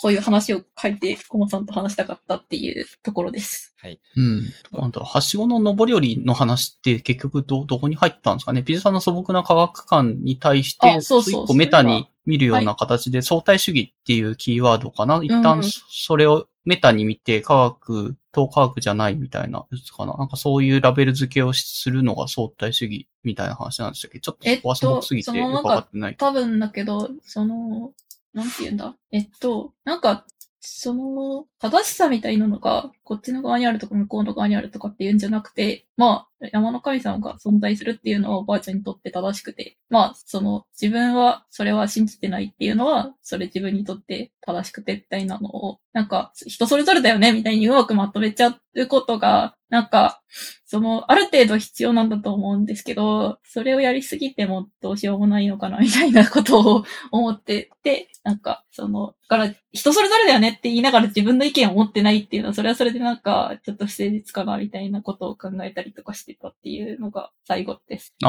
まあ、あ、そうなんだ。相対主義っていうのは正しいパートで、うんう。まくですね私も理解できてない気がするけど。うん。まあ、いいろいろ。科学に対しての、はい、そうそう、次元があるんですよ、はい相対主義には。うん。いろいろな種類があるので、はいはいうん。別に、あの、なんていうか、相対主義とはこういうものだみたいな話はあんまりないんですけど、あの、元の多分、一番オリジナルな相対主義っていうのは、まあ、文化論的相対主義で、えっと、よく使われる例え話で少しショッキングなんですけど、あの、歴史的な起源としては、えっと、アフリカの、えっと、どこかの部族というか、集社会集団では、あの、成人の女性に対して、女性器切除っていう儀式を行うっていうのが、もともと議論の始まりよね。それに対して、その野蛮で女性がかわいそうだからやめさせるべきだっていうことを、そのヨーロッパの知識人たちが言ったのに対して、女性はかわいそうだし、人権にいろいろ反してるっていうのに対して、一部のその知識人たちが、その人権感覚みたいなのは普遍的なものじゃなくて、ヨーロッパだけじゃなくて世界中の全ての地域に当てはまるものじゃなくて、て、ヨーロッパにおける特殊なものであって、そのアフリカにはアフリカの文化みたいな価値観みたいなものがある、あって、その女性たちはそれに納得してやってるんだ。だから守るべきだみたいな。まあ、いわゆるだからそういう差異があるんだっていう、あるべきだし、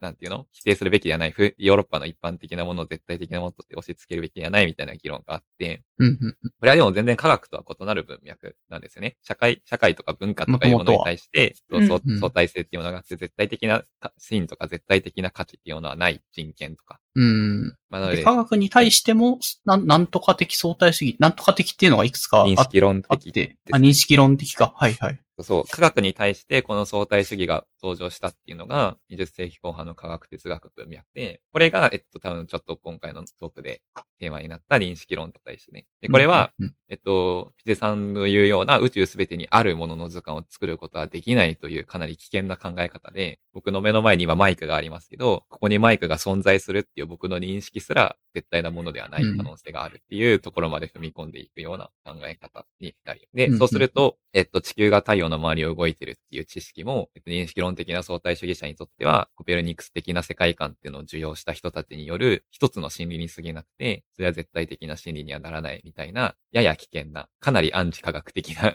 考え方になっていって、んその科学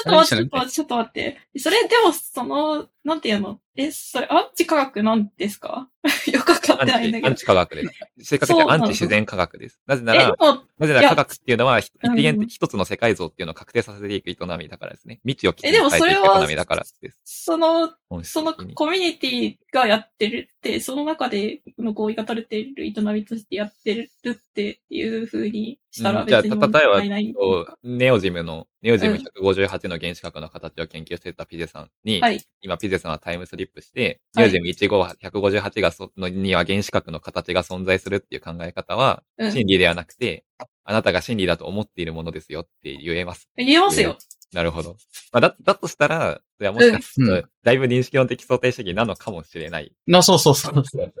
ピゼさんはそっち寄りなのかなって、アンチサイエンス寄りな、結構科学は宗教であるっていうことも若干主張の中に入ってそそううそう、それはそうう。ですよ。科学は宗教である。私は、そうですね。私はそれはそうですねって言い言っちゃうからそう。言っで、ちゃうんだけど、でそうじゃあだから何がが悪いんですかっていう、科学は宗教で何が悪いんですかって言っちゃう。うん。いや、だから多分相対し、多分歴史上の認識論的相対主義者たちはそれが問題なんじゃなくて、それを一元、一つの正しい世界観として、その権威的に押し付けてる。例えば学校で、うん。えっと、学校でコペルニクス的な世界観、地動説しか教えていなくて、伝動説を教えない。で、学校の理科の教科書には、えー地球が太陽の周りを動いています。これが真理ですと書く。はい。それが良くないんだっていうことを言ってる人たちはいますね。うんうんうん別にその真理を追求することが、自分が真理だと思ってるものを追求することが問題なんじゃなくて、それをこう、うん教育っていうみたいな形で押し付けるみたいな。で、それがその自然科学の権威化みたいなものを推し進めていく。自然科学はザ真理を追求する学問なんだっていう、そういう自然科学の側の、えっと、じ自分の正当化っていうのが権力と結びついていく。で、そうすると、うんうんうんえっと、えー、神学とか、えっ、と、な、なんでもいいですね。だそれこそ山の神様のことを考える研究とか、そういうものは、オカルトとか非科学とか疑似科学みたいなレッテルを貼られて、科学の舞台から退場させられていく。そういううん。科学の特性みたいなものを問題視していたっていう文脈があるんですよ。そうあるんですね。で、はい。多分、その、多分その、山の神様なんていないって言ってたら山の神様いなくなっちゃう、ん山の神様信じる人いなくなっちゃうよねっていうところにはそこの、その、非科学的なものが退場させられることへの悲しみが混ざってると思うんですよ。うんしかし、そう、その書き方、はいその言い方をした時点で、今ピデさんは山の神様を非科学的なものと呼んじゃうわけですよね。いや、なんかそう、そういう、あ、そう、いわゆる。か。うん。なんかそう、うんそういわゆるいう難しさがあうんあって、個人的な話をしていいですか？あんまり今日の、今日相対主義の話をするつもりがあんまりなかったので。ああ、まあ、結果的に、はい。的に言うと、で、でもって思いません？僕、あの、ピゼさんの言わんとすることはわかるし、多分ピゼさんのような考え方をする物理屋って超レアだと思うんですよね。そうなのかな？そうなのかいや、そう。うん。多分大半、大半はちゃん、なんか、やっぱりノーっていう方の方が物理屋っぽい気はするかな。相対主義じゃない人の方が多分あでも。もしかしたらそのなんていうのどこかの、その、段階っていうのがあるかもしれなくて、その、論文書くときには、その、コミュニティな、の中での立ち位置みたいなのを意識して書いてるはずだけど、その、なんていう、なんか、山に出かけていったときには、その、おばあちゃんの話っていうのを、なんかそのコミュニティの中からじゃなくて、その、ある種一人の人間として見てるっていうか、なんて言うんだろうな。なんか難しいな。なんか、そ、その、えーっと、うまく言えなくなっちゃった。ちょっと、ちょっと、ちょっと考えます。はい。で、あの、馬さんが紹介してくれた相対主義のなんか、あの、よくある質問というか、なんかその、これは、なんどっかの大学なのかな、ああ、えっと、記確か事かな？ん東北かな？あ、でもこれは多分個人ブログだと思います。別に。なんか、あそうそう個人ブログで。うん。なんか読ん読んで、まあ別に内容が正しいかはちょっとかん完全に判別しら、まあ相対主義あんまよくわかってないんですけども、相対主義が嫌われる理由っていうところが、まあうんそりゃ嫌われそうだなって いう、はい。なんか理由がちゃんと3つぐらい挙げられてて、なんかその科学理論の内容、具体的に科学のあの、研究とかをしてるわけではない人がなんか生半可な知識でそれは科学は絶対じゃないよねって陳腐な意見を投げ続けるみたいな人は、それは外野からただ石投げてるだけなんで、それは嫌われるのはそうだよねとか、うんが、まあ1個目とか。まあ、あ、多分そういうレベルの話をしてないんだよね、みたいなのは。まあ、あんまりそう、この、の、この黒木さんの反論を読んで僕も、それはその通りだと思った一方で、うんうん、うん。あんまりこういう態度を取ってる相対主義者は哲学者の中にはいないんじゃないかなっていうふうに感じて、うん、もう少しさすがに哲学者は、ななん、再帰性について考えていますね。再帰性っていうのはつまり、ブーメランになるかもしれないっていうことですね。自分の言ってることが。っ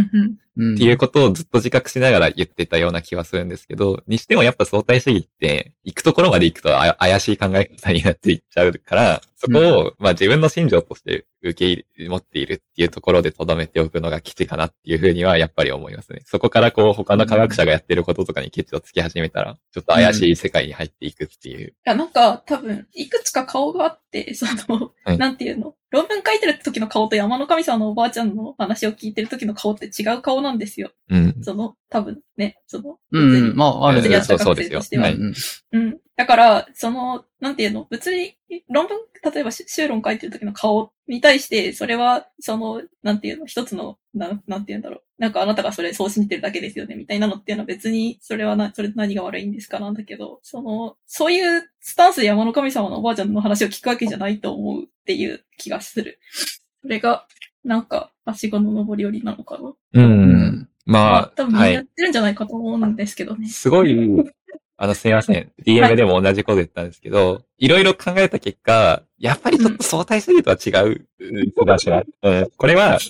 多様性に関する想像力、多様性っていう言葉の方がずっと綺麗だとピゼさんは多様性っていう言葉はあまり使いたくないみたいなことを確かブログで書いていたから、そうです、そうです。うんそうです。ここれを言いたがらないんだと思いますけど、これは僕ははい多様性なんだと思います。それはなぜなら、相対主義にはいくつか、まあいろいろ代表的な相対主義者っていうのはいると思うんですけど、多分元祖相対主義者はトマス・クーンっていう人なんですよね。パラダイムっていう言葉をうん作った人です。パラダイムっていう言葉の方が有名かな。で、まあ、トマス君は後に俺は相対主義者だね、みたいなことを言ってるんですけど、一般的にはすごく相対主義者だと言われている人で、彼が作った有名な概念に協約不可能性っていうものがあるんですよ。協約不可能性っていうのは、えっと、うさぎにも見えるし、アヒルにも見える絵って見たことありますかね？ああ。うさぎとアヒルの騙し絵。うんっていうのをトマス君例として作っていて、つまり、観察は理論に影響されるんですね。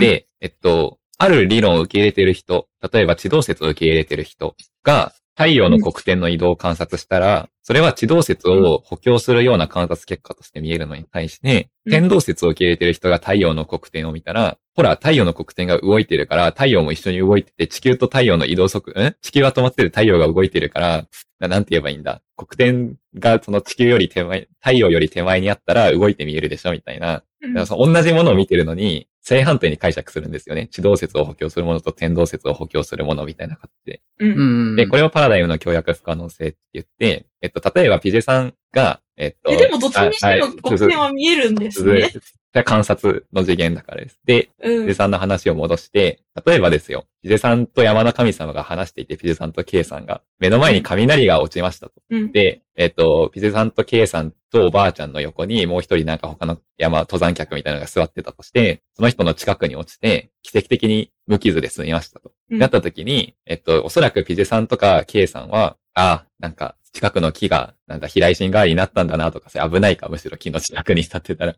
まあなんかそういう、そういうふうに考えると思うんですよ。その観察の結果を。うんで、一方で山の神様は、えっと、あ、山の神様じゃないですか、おばあちゃんはお、ばあちゃん、おばあちゃん。あうん、足を開いてしゃがみ込んでたから生き延びたんじゃねえ、山の神様が守ってくれたんじゃ、みたいなことを言うと思うんですよ。言うっていうか考えると思うんですよ。うん、で、その時点でもう差異は生じちゃってるんですよね。うん、観察の受け止め方っていう。うん。で、それ考察っていうか、ううんん。で、まあ相対主義者っていうのは、そそういうところに、えっと、ななんて言えばいいんだ？この時に、ピゼさんとケイさんは、山の神様のことを考えずに、真っ先に物理理論、電気の通り方みたいな物理理論を考えたし、おばあちゃんは物理理論のことは何も考えずに山の神様に思いを馳せた。そこに差異があるみたいな話をして、そ、それはもう乗り越えることは不可能だみたいな話になっていくわけですよ。だけど、ピゼさんは、そ、そこに認識の仕方に多様性があるよねっていう、それがいいことだよね。それがそぼ、なんていうの？それが、そ、そこ、それ、そこの差異を楽しむのがそう面白いし楽しいし、それで、非科学的なババアだなみたいなことを思わずに、ちゃんとこう、でそ、そこを理解してあげたみたいな、そういう態度が、その模範的だよねっていうことを考え、考えていて、まあ、うん。模範的かどうかわかんないですけど、それは多様性を理解しているっていうことうん。なんですよね。うんで、相対主義っていうのは、別にこう、そ、それが面白いとか、そ差異があることが面白いとか、えっと、差異を楽しむことが良いみたいな、あるいはこう一元的に世界観を押し付けるのが良くないっていうことを言うんじゃなくて、相対主義っていうのは、どちらかというとこう、文脈としては、さっき言ったようにこう、科学みたいなものの権威を切り崩すための政治的なプロパガンダとして使われてきたみたいな世界性質があるから、ほら、だから、君たちは科学科学心理心理って言ってるけど、実際には、その科学っていうものも、昔は地動説を信奉して、え昔は天動説を信奉して、今地動説に変わったように、協約不可能な複数なパラダイムで繋がっていって、進んでるでしょみたいな。だから、パラダイムっていうのは一つにはなり得ないんだよ。じ事実を観察し方っていうのは一つにはなり得ないんだよ、みたいな方向性で多分進んできたんですよ。だから相対主義っていう言葉を使うと、かなりこう、その言葉自体に認識論的な文脈で使われたときに、なうんん、なんて言えばいいんだ、アンチ一元的世界観みたいなうん。文言葉が入っちゃうので、なんかそこは、ピゼさんはシンプルに、そう多様性って言葉を使わなくても、多様なものの見方が存在するという事実が面白いと思うぐらいの、あれがいいんじゃないかなって人ごと、人ごとっていうか、僕僕感覚から思っていて、だから僕は地図の DM でなんか相対主義の話はしなくてもいい気がするみたいなうん。とをなるほど。言いました。そうね。ああ、そう。はしごの上り下りがどうしてもその、あの、相対主義っていう概念から多分、あの、このブログにやってきてるんじゃないのかなと思ったから、つい出してしまったけども。うん。ちなみに、いや、なんか、その、うなんていうの？えっと、そういうふうになんか、えっと、いろんな考えがあるよね、みたいなメタな見方をする、した人の方が偉いみたいなふうには考えてなくて、その、自分、自分視点の話もするし、その相手の、自分視点の話をするときっていうのは自分の考え方が正しいと思って発信し、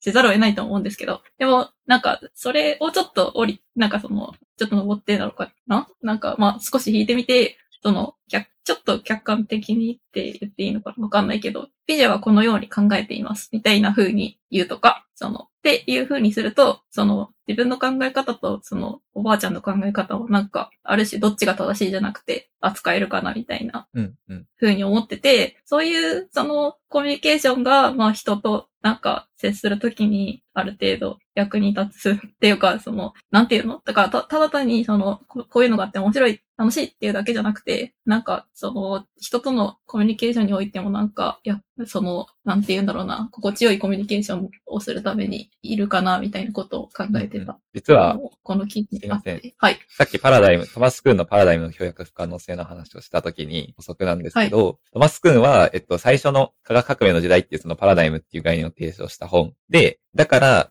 異なる複数のパラダイムのどちらが優れているかを比較することはできないっていうことを言うんですよね。うん自動説パラダイムと天動説パラダイムのどちらが優れたパラダイムかっていうことは比較することができない。なぜなら、えっと、地動説側はその絵をある絵を見てウサギだと思って話しているのに対して、あの、天動説側はある絵を見てか、えっと、カモだと思って話していて、両者を比較するにはそもそも指標がないわけですよね。うん。どちらの見方が正しいかっていうのはそもそも別の絵を見ていることになるので、彼らは。っていう話をトマス君はするんですよ。うんでも面白いのが、クーンって、相対主義がその後クーンを皮切りにバンバンバン湧き上がって、やっぱ科学はクソだみたいなことがすごい盛り上がってた、えっと、1980年代とかの時代を経て、後にクーンは、それは間違ってたって後で直すんですよね、自分の著作のうん。発言を。やっぱりパラダイムとパラダイムとの間で比較をすることができるいくつかの基準は存在するっていうことを言うんですよ。ほう、ほうなん。か忘れちゃったんですけど、なんか、より多くの人にとって客観的な事実であると認められるかとか、えっと、その理論に矛盾するような観察結果が出出にくいかとか、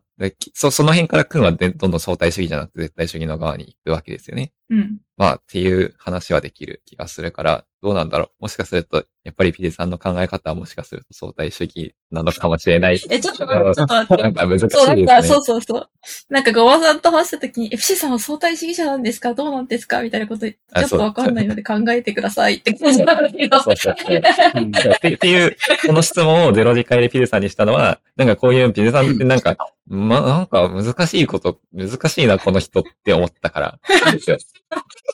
この主張が一貫してないように見えるってことだよね。どんどん話してたら、はしごの下で話してたら、急にはしごの上登っ、私は登ってるように見た。あー典型的物理や宇宙すべてにあるものの図鑑みたいな印象を最初に持ったかと思えば、うんえ、えー、みたいな、え、すごい相対主義者みたいなこと言ってるって思うシーンもあって、うん。え、どっちなんだこの人はみたいな典型的な物理屋の考え方をしてるのか、そでもなんか、なんとなく今日の話を聞いてると、モードの使い分けみたいなのを多分していて、あ基本的な生活えー感覚では、できる限り相対的な世界観を持とうとしていて、社会、社会、社会の次元ではっていうべきかな。社会で生活していく次元では、相対主義っぽい、えっと、もう少し言うと多様性を尊重しているような発想を持っている一方で、やっぱり物理屋としてのモードというか、修士論文を書いてる時のモードみたいなのは、存在していて、そういうところではどうしてもそういう色を削っていかないとそもそも論文を書くことができないっていう節があって、ある意味、それはピジさんの問題じゃなくて、そういう風なモードの使い分けを強いるところに、やっぱ物理っていうかその自然科学っていう学問の権威が存在しますよね。うがった見方をする。え相対主義者的な見方をすると、物物理、物理学の修士論文っていう場所で物を書く場合には、はしごを降りて書けよっていう圧をかけてますよね。物理学ってえ、いう別権威がにでも。それっていうのは圧というか、その、なんていうの？え、なんか、いや別に圧とは思ってないんだけど。うん、そう、圧、圧別に圧は思わない。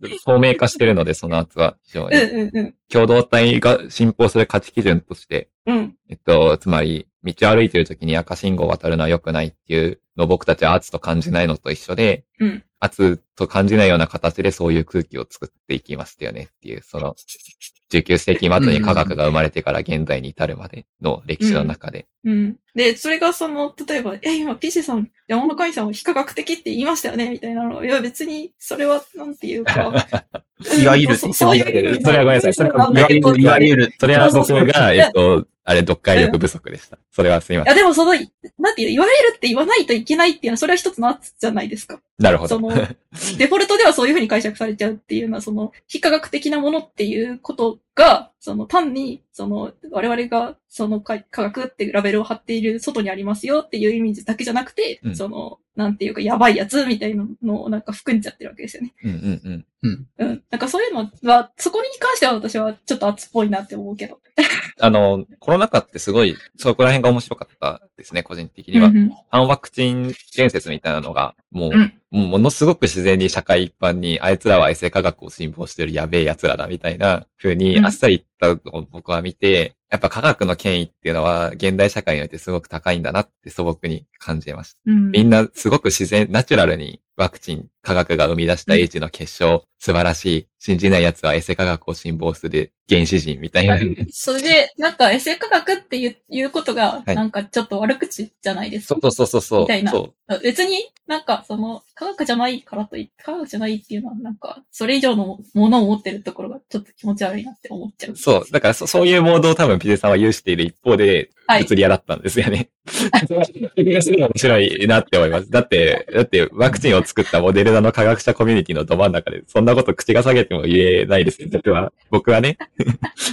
あー、なるほどねだか。らそ、そこにモードの違いがあるんじゃないですか。っあーていう、っていうことを感じました。ううんん。それで結局なんか、その、この話書いてから、その、最初切り口としてはなんか、その婚活における宗教みたいな話だったんだけど、なんか多分これ違うなって最終的には思いましたね。なんか婚活における宗教だけじゃない、なんか、でかいものの話になっちゃったなって思った。まあ、そもそも宗教と科学が対峙される概念かっていうのもね、面白い話いや、です、それ、は、それはね、そうですね。はい。うん。それ、これはあの、ハーバーマスとかがすごいつついてるっていうのを友達から聞きました、この前。うん すいません。これは、えちょっともう言わなくていいや。すいません。はい。話に戻るんですけど、あの、なんか、うさぎにもアヒルにも見える絵の話してたじゃないですか。はい。あれ、なんか、その、うさぎにもアヒルにも見える絵があるんですよって言った時点で、それって、その、なんていうの、人がうさぎに見えるって言っている人がいる、アヒルに見えるって言ってる人がいる、どっちが正しいかじゃなくて、最初からうさぎにもアヒルにも見えるって言うとやんけって思うんですけど、そこ、どうなんですか？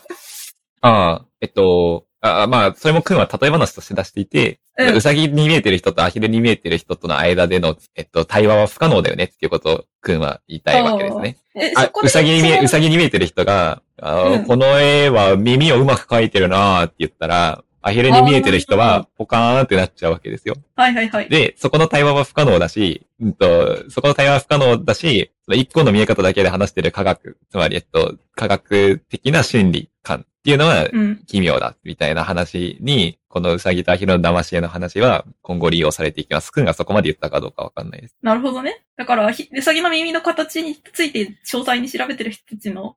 話っていうのは絶対にアヒル、アヒル派の人には理解できないかもしれないってこと。そうですね。で、そのうん。パ,、パラダイムっていうのは、そのど、どっちに見るかっていうその順枠の話で、科学っていうのはその、ある受容された正しいと思われたパラダイムの中で、その細かい研究をしていく。うさぎパラダイムの中で耳の形とか、えーそういうのをけ研究していく人並みで、うん。たまにうんパラダイムシフトって言って、えー地動説から天動説だったり、うん。えーアインシュタインの、えっと、コペルニクス的世界観からアインシュタインへみたいな、あ、じゃあじゃニュートン、ニュートンか。ニュートン力学からうんアインシュタインの量子力学ですか？科学史の知識が適当すぎるので、あれですけど。アインシュタイン相対性アインシュタイン相対性理論か。量子力学は全然別か。すみません。まあ、みたいな。はい。うんそうかそうか。あれ？そっか。ん？シュレディンガーとアインシュタインは、あ、そっか、すいません。なんでもないです。今すごいアホになりかけ。はい。まあ、ってっていう感じでそのえパラダイムシフトが起こるんだっていう。でパラダイムシフトが起こったら、もう古いパラダイムの考え方が棄却されていくから、科学って結局その、毎回それこそアドホックに修正していくようなうん。ものに過ぎないよねっていう言説だった記憶があります。まちょっと待って、はい2個話したいことがあるんだけど、時間大丈夫かな？えっと、はいあそこで聞きたかったのは、その、この絵はうさぎ、うさぎにも昼にも見える絵ですって言ってる人はどこにいるんですか？あ、トマスくんが言ってます。あ、てか、てか、そそのトマス、だから、えっ、と、それは科学哲学者とかがそう。あ、そういうことか。こと？えっと、そう。それが科学哲学の、科学哲学とか科学社会論の大きなつつげポイントですよね。彼らは科学者が特権的だって批判するために自分を特権的な地位に置いているんですよ。自分はすべてあらゆるものを俯瞰していて正しいことっている。そう、だから俺が一番分かってんだぞって言そうってるってそうそうそうことでしょそう。それはよく批判されますよね、科学論。ああ。でも、でもこの絵はウサギにもアヒルにも見えますって言ってる人っていうのは、その、なんていうの？えっと、アヒルにですねって言ってる人よりも偉いみたいな感じになっちゃってるってこと？まあ、彼、どうなんですかね。雰囲気的にそうなってる感じはしますね。自分、彼ら自分は偉いんだとは多分論文には一言も書いてないと思いますけど。言わなくてもなんか、その、全部分かってて偉いみたいな雰囲気が出ちゃ、出ちゃうかもしれない。それはなんか、人間の知性のあり方として、メタ的に見れるものの方が賢く見えるのは、みたいな感覚があるのかな。例えば、ピジェさんも言うなれば、の雷落ちた時に、それを科学的に解釈考える人と、つまりウサギに見る人と、神様を見る人、アヒルに見る人がいるっていうのを、ピジェさんははしごを一段登ったところから俯瞰して見ていて、それが偉いかどうかはわからないけど、自分はそうしてるっていうことを書いたわけですよね。そうそうそう。そんな感なじなんですけど、そう、偉いい。偉くないは、偉い偉くないを決められる人はいないんですよ。うんうんうん。なんですけど、なんか客観的に見て、ああ、この人ってなんかはしごの上からメタ的に見てるんだ っていう風に見えて、人によってはピデさんの書き方がやっぱり偉そうに見える可能性はありますよね。そう科学そうそう科学者とかと同様うんに。うん。そう。だからそれは一つのなんか危険性だと思うんですよ。うんその偉そうに見えるっていうこと。いや、でもやっぱ、えうん。ーよ、僕は良くないですかって思います。やっぱり偉そうで賢そうに人から見られた方が気持ちよくないですか？そう、そういうことか。個人、個人的信条。あ、そうです。だから、だから僕は社会科学をやります。なるほど。哲学まではいかない。いや、なんか、普通の人よりは一歩引いた目線で社会を見ることが、やっぱり気持ちのいいことだと思ってる節は、僕は、僕は自分の中でありますし、それは人から見たらやっぱり気持ち悪いことなのかもなって思う時もありますけど、うん。まあ人からどう思われようと、僕はそれが科学だと思ってるって胸を張って。うん。え、ピザさんもそうなんですか？じゃあ。さんはそう、そうは思わないんですよね、え多分。ちょっと待って。今、今、ちょ、ちょっとぼーっとしてました。えっと、な、なんだっけ？ん な、どう思いますかって聞かれてるんですか今私は。うんあ、ピザさんもごまさんと同じような立場で、その、はしごを登ってる方が俺偉いんだっていうようなのに、まあ、あの、高高揚感というか、どうやっていう感じを持つことに対して何のてらいもないという。どうやっと違うんですよね、多分、ピザさんは。いや、私は偉そうに見えたくないんですけそうそうそど、うでも、なんか、見たことない景色見たいじゃないですかっていうのはあります。うん。あ偉そうに見えたくない派ってこと偉す偉そうに見えるのはなんか嫌だなって思うけど、でも、その、なんていうの？見たことない景色を見たいっていう気持ちはあるから、うん。だから、その、なんていうんだろう。ちょっと、なんか、キョロキョロしながら偉そうに見えてないかなって思いつつ、その、なんか見たことない景色を見たいなっていう欲を持っているって感じですか？ここら辺はなんか難しいですよね。いや、僕、僕はさっきかなり本音で話しました。まあまあ、そう。あんまりかっこよくはない話って受け入れづらいのはそうだ。えっとピザさんはまあそこは、それなりに、べ自己弁護はある、自己弁護っていうかまあちょっとそそうは見られたくないなっていうのはあると。そうですね。なんか、偉、偉そうって、偉そう。だから、やじ馬っていう言葉を書いてるってことですね。そうですねちょっとネガティブな。うんそうそうそう。うん。で、なんか別に偉そうって思って私が損するだけだったらそれはそれでいいんですけど、なんか、その、人をムカつかせてるのはなんか悪いかなって思う、思う、思っちゃったりするし、なんかそこで馬鹿にされたっていう風に言ってる人とかが出てくるとなんか嫌だなって思います。多分。うん。まあ、うん。難しいですね。なんかその辺は、多分知性というものの本質は、一つはやっぱり、こういろんなものを引いてみることができる力っていう側面はあって、そういう意味で多分国語教科書をメタで見たり、まあいろんなものをメタで見たりするっていうのは知性的な営みだっていうふうに一般ではされますけど、なんか、そ、それが気に食わないみたいな考え方をする人ももちろんいっぱいいて、もっと現実ベースで話せようとメタじゃなくて、うん。うん。で、そこに、そういう、なんか人間の感覚みたいなものに対して、どう、どう取り組むのが誠実かみたいなのは、いろいろありますよね。自分がその、いひに嫌みったらしいことをしているんだっていうことを自覚するのはまず一つの誠実さですし、うん。まあそうだね。その、その上でどう自己を正当化するかっていうところが、議論のポイントになっていく。気がしますなんかさ。っきの話。うんそうそうそうごめんなさい戻っうん。で、僕は、もう、んんある、ある、最後のラインは開き直りだろうって思ってるから、さっきみたいなことを言ったタイプです。なるほど。うんうんそう、そうしない迷いがない方がいいですよねって思いますね。どこかしらでやっぱエゴイスティックにならなきゃいけなくて、僕はそれ、観察が面白いから出るんだっていうのはエゴだと僕はもう思っちゃいます。これは僕のエゴなんだっていうふうに思うタイプ。思った上うんでただのエゴでしょ、それはって言って他人にあのツアーを吐きかけられないようにどうするかっていうのを乗り越えなきゃいけなくて、まあそ、それが多分社会学をやってる人たちの悩みなんだと思いますね。うんなので多分社会学をやってる人たちは、学学問としてはやっぱり単にあることを楽しむだけではいけないっていうことをよく考えてるんだと思います。うん。はい。そうか。自分は、その、ああるっていうのをそこまで信じてないみたいなのがあるあるかな？えっ、と、なんかいい、若干誤解かもしれないけど、あの、あある、そのお山のおばあちゃん、山の神様を信じるおばあちゃんは、山の神様を信じるおばあちゃんを演じてるだけ説もあるかなと一応、うんうんうんとしては思いたいんですよ。はいはいはいはいはい。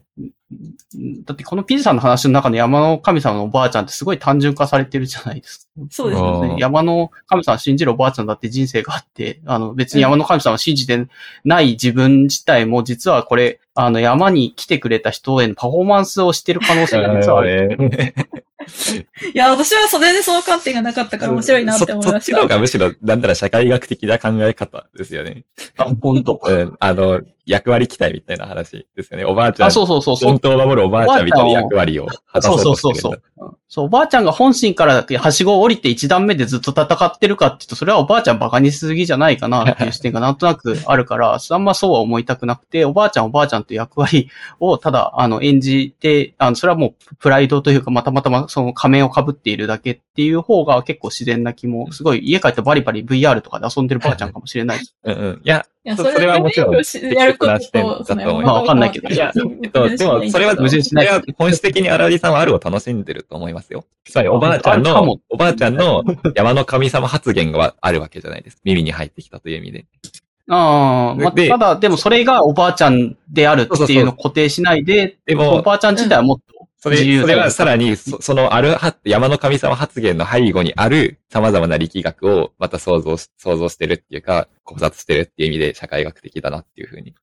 なので、まあそれもやっぱりいろんなものがあるっていうのを見て楽しんでますよね。う。うんん。まあ、ピューさんがさっきその、もうモードの話してたけど、そのぶ物理学者モードで自分も考える時もあれば山の神様とかそういうのもいるよねっていうようなのを認めるモードの時もあってっていうけど、そのか観察者、自分個人で観察してる、はしご登ったり降りたりして観察してるっていうだけで、その、それ以外の人が自分と同じことをしてないかっていう過程はちょっと、なんか、どうかなって自分は思ってたから、これ見たとき若干これ上から上目線だなというように、あの、このブログ自体見えたし、そのや、やじ馬コレクターって一応悪い言葉使ってはいるけども、歴史の残りががあるのが嬉しいとか、歴史の残りがって言葉はちょっとずるいなと思いましたね、そういう。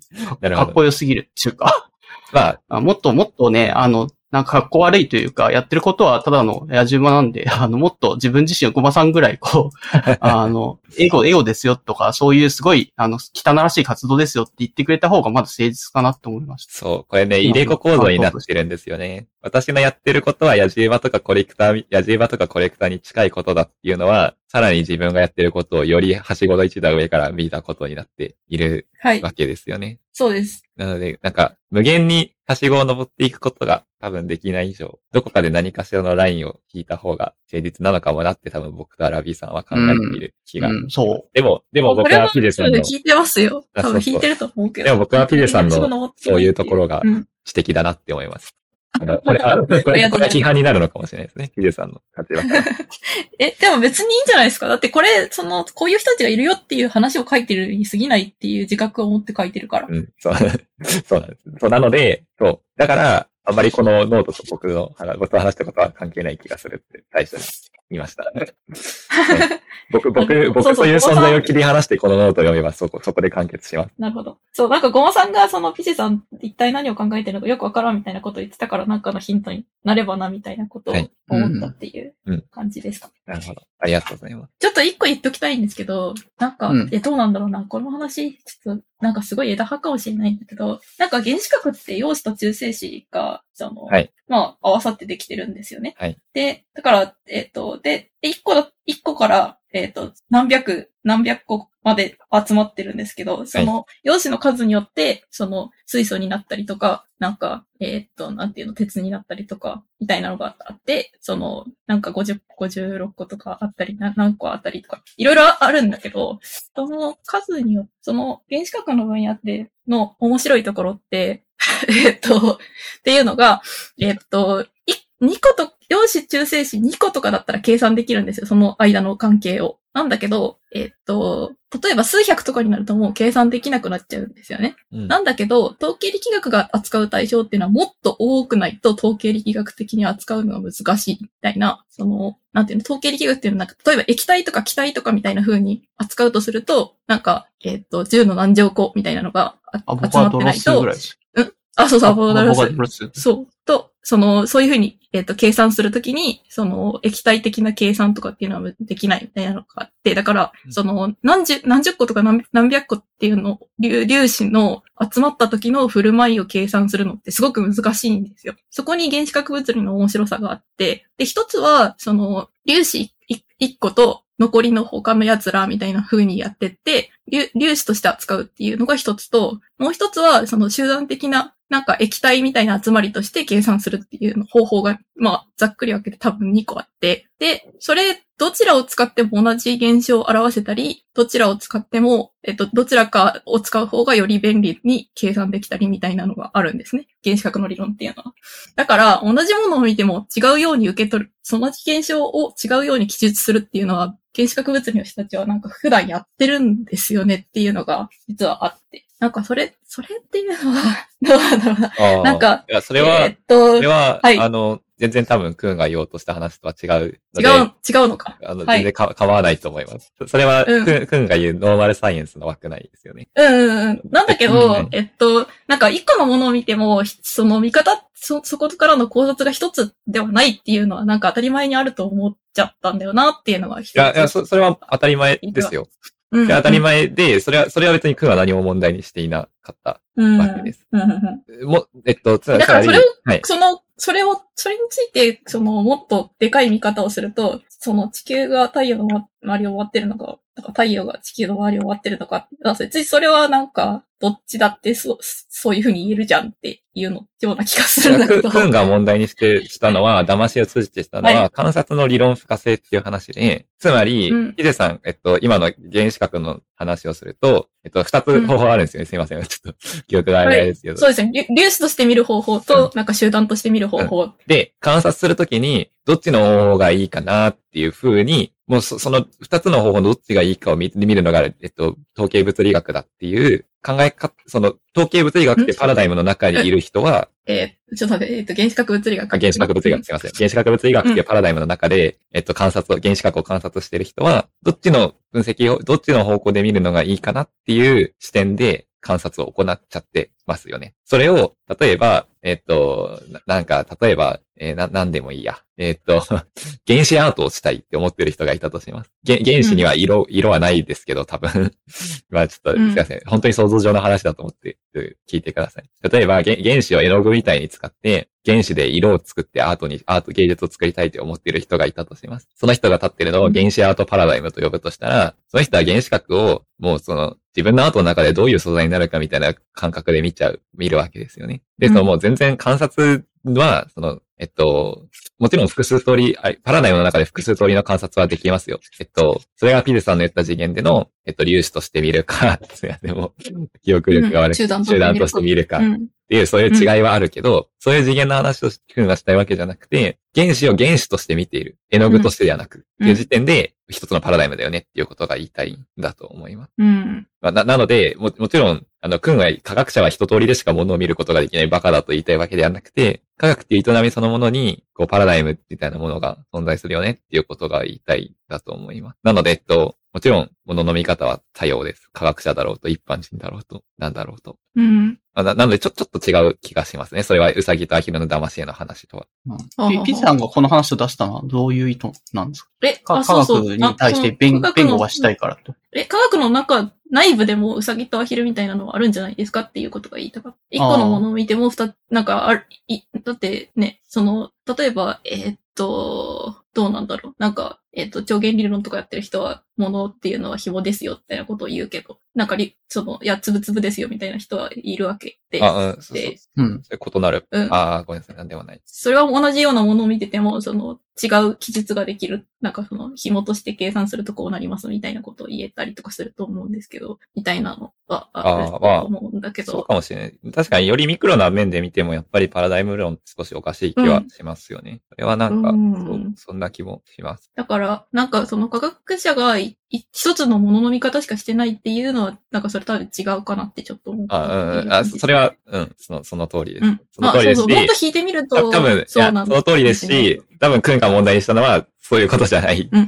と思います。そうですよね。はいそうそうそう。だから、多分それと、クンが問題にしてたのは、ある意味、その、なんかか、非科学って的って言うと悪口に聞こえちゃうのって、なんかどうなんみたいな。もしかしたらそっちの方向かもしれないけど、わかんう、なんいまあ、そそんな気がします。うん。まあ、すいません。自分うんも、本当かじった程度の知識で、こんな話で申し訳ないですけど。いえいえ。じゃあ、どうなんだ。まあ、このピデさんの、あの、はしご登り降りが最後にまとまってる、そのあるんだよブログを、えっ、と、論、なんか話してみようっていう、まあ、いろんな経緯が相まって、このブログ、すごい長いブログに、あまあ、文章としてはいい文章なんですけど、あ到達したっあていうので。あでよかったら個人に読んで感想をお寄せください。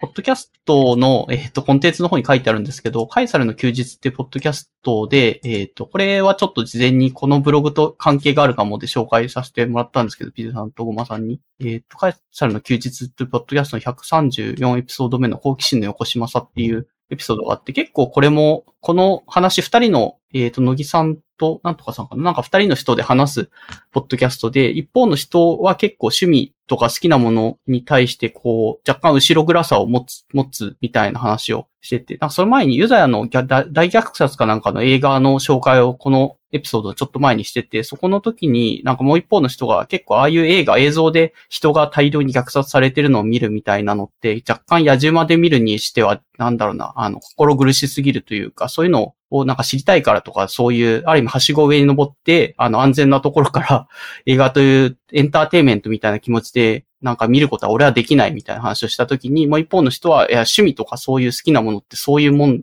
そもそも知りたいとか、自分が見たことない景色が見たいっていうのは、そんなになんか明るくていいもんじゃなくて、すごいやらしい、本当野じ馬というか、やらしいものなんだよっていうような、横島な心があるよってことを知っておかないと、それは最低限の節度を守ってないことになるんじゃないのかっていう話をしてたので、結構このはしごの登り降りでピゼさんが登って、まあいろんな景色を見たいって話をブログで書いてはいたから、なんだろうな、このカイさんの休日で話してたあの人とたスタンスとして似てるところはあるのかもなと思ったんで紹介してみました。はい。そうですね。面白かったです。なんか、うん。その、だからそういう、その、こなんていうの？なんか、なんていうんだろうな。ね、エピソードも良かったですね。戦争とかミリタリーものが多分好きだからそういうの見てるんだけども、まあそういう横島、自分はすごい横島なんだぞっていうのをなんかじ認識する意味で背中にライフルかなんかをわざわざ掲げてうん。見ていて、それはそれで人によってはすごい嫌なやつだな、なんかすごい不謹慎だなっていうような感じに思われるかもしれないけど、あえてそういうことをしているみたいな。そうそう、なんか、え第二次大戦中のドイツ軍のライフルを後ろに飾ってるっていう話をしてて、それ、その状態で、その、なんか、ユダヤ人大虐殺の映画を見ているっていうのは結構、なんていうか、あれっすよね。すごいっすよね。うんなんか、うん。おそらく文脈としてはその銃そのものが持ってる業みたいなものを自覚できるようにっていうことですよね。うん。うん。そうですね。そうそうそう。だから、その自分が、その好奇心みたいな、なんか趣味だからとかって言ってやってることに対して、なんていうの、業、業を自覚し続けながら、その趣味をやってるっていう話。うん。だからそうそうそう。うそのん。うんいや、どう、どうなんですかね。いや、まあすごい面白い。の立場で別面白い。絶対正しいじゃないけど、そういう、まあそういう話がしたいわけじゃなくてすいません。全然批判でもないし、あの、その通りだと思う一方で、今日、反戦教育の話したじゃないですか。はい。うん。せ戦争何それ美味しいのになっちゃったら、それはそれでまずいですよね。道徳的に。そうですね。だからね。うん。まあ、ある程度の好奇好奇心は横島ですけど、好奇心がないとそう人間って発達できないし、う別にそういう話は、そうですよね。うんそこのバランス感覚について話してたのが面そうそう白かったっていうのに、そうそうそう僕はむしろ興味を持っていて、うんそういう意味では、そう、むしろピゼさんのブログブログとは近いし、近いテーマな一方でそう、ピゼさんはヤジ馬っていう言葉を使って、あの、こちらの方は横島さっていう言葉を使っていましたけれども、うんうん。そう、うん。なんか、この好奇心そのものに対して、多分ピゼさんは肯定的で、ああいうような方はどちらかというと、だから、同じテーマを使いつつ、比重の置き方がピゼさんと逆だったのかな？っていう整理を僕はしていましたね。なんか、私は聞いてて、なんか、ああ、なんかそういうふうに、その、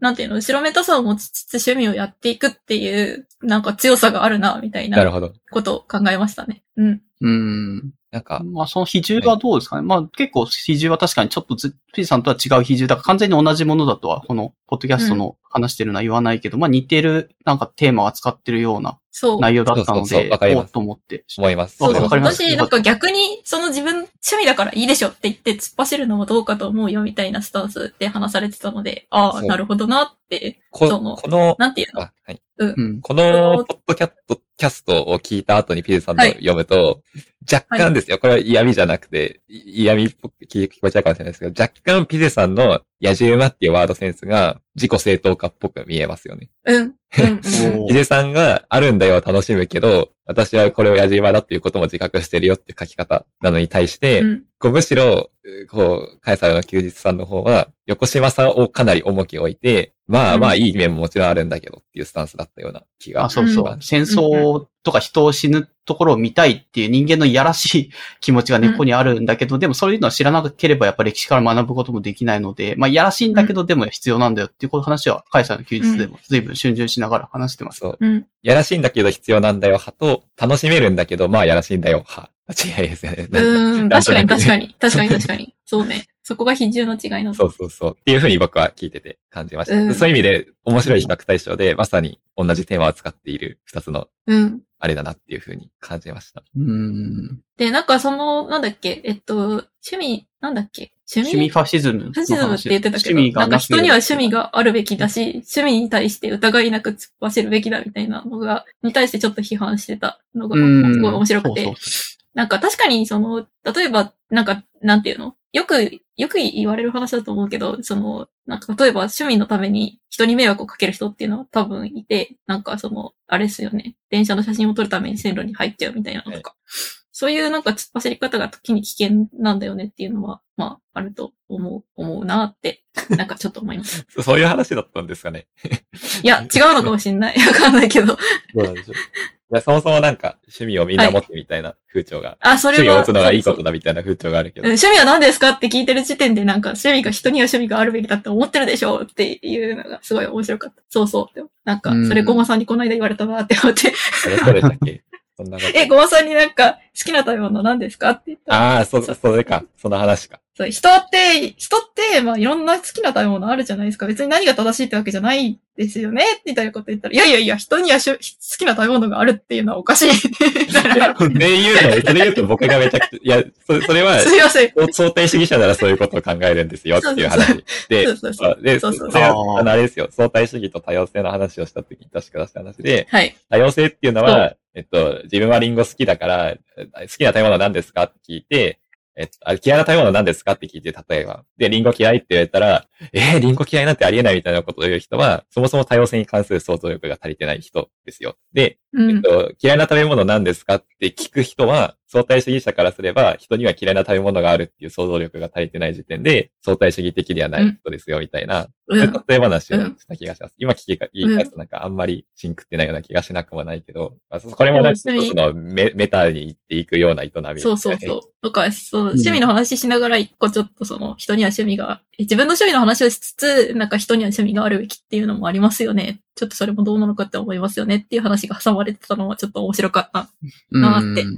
趣味8そうそう。け結構でも、その、はしごの一段目ですごい、あの、なんだ、熱心に頑張ってる人を、自分は結構前向きに捉えてたんだけども、この人は随分ネガティブに捉えてるなっていうのが、なんだ、自分との考えの比較で、へえって面白いなと思って聞聞いてました？さっき、まあ、ピジさんがその、鉄オタの人が好きだからっていう、ただそれだけの理由で、えーっと、線路に入っちゃうみたいな話をしてて、あこの、カイさんの休日は結構そういう話、それの危険性みたいなのを、あこの話してる乃木さんっていう人は、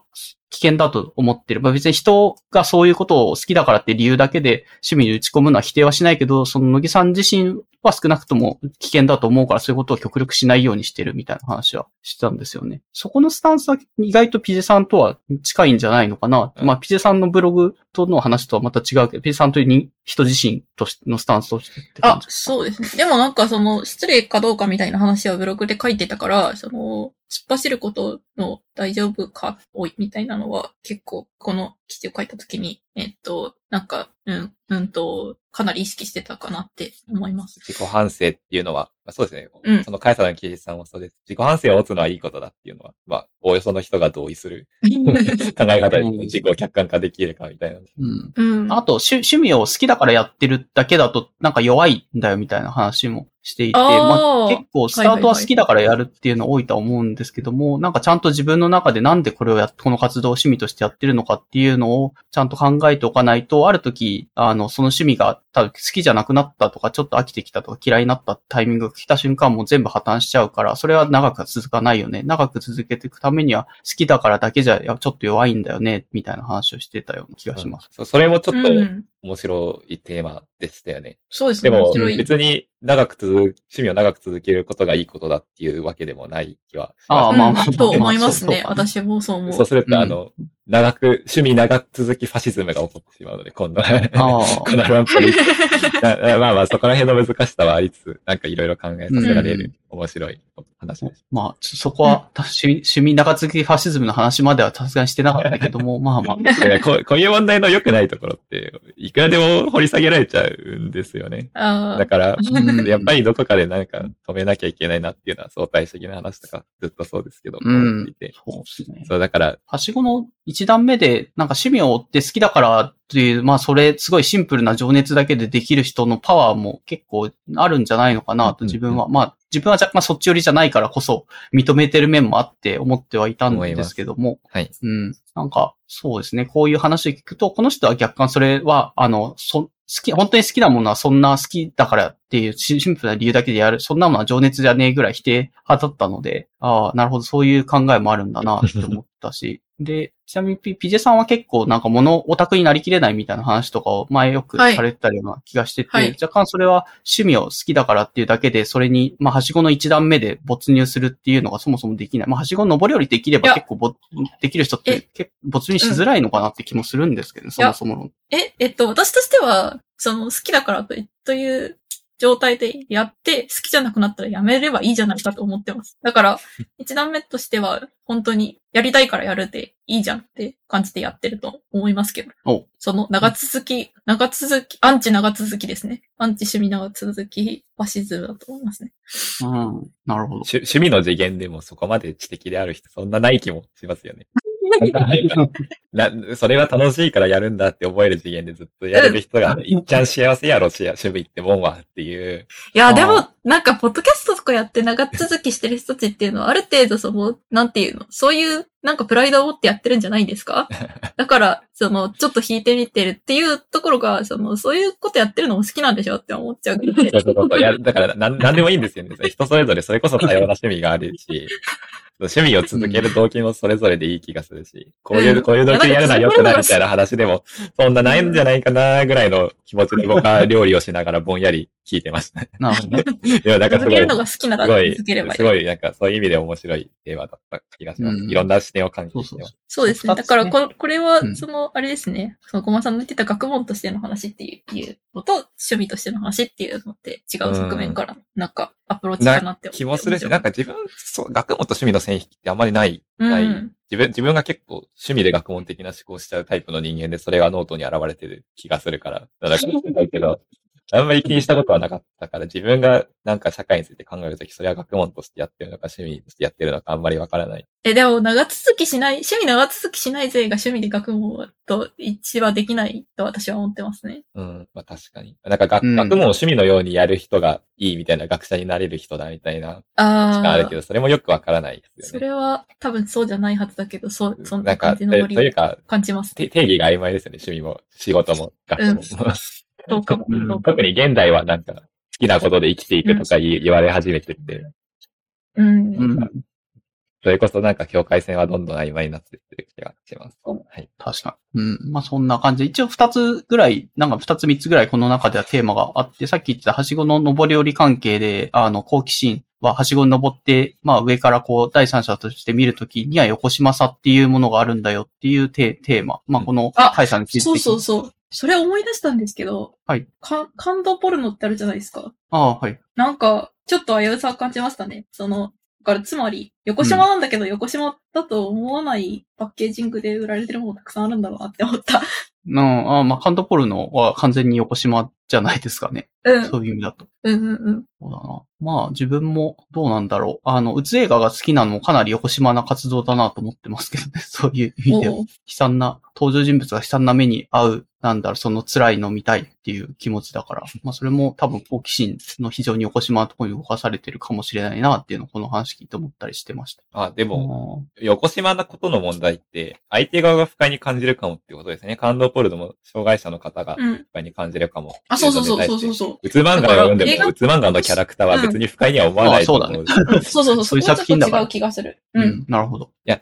てなった場合でも、そうすると、例えば、銃オタクは別に銃には感情はおそらくないから、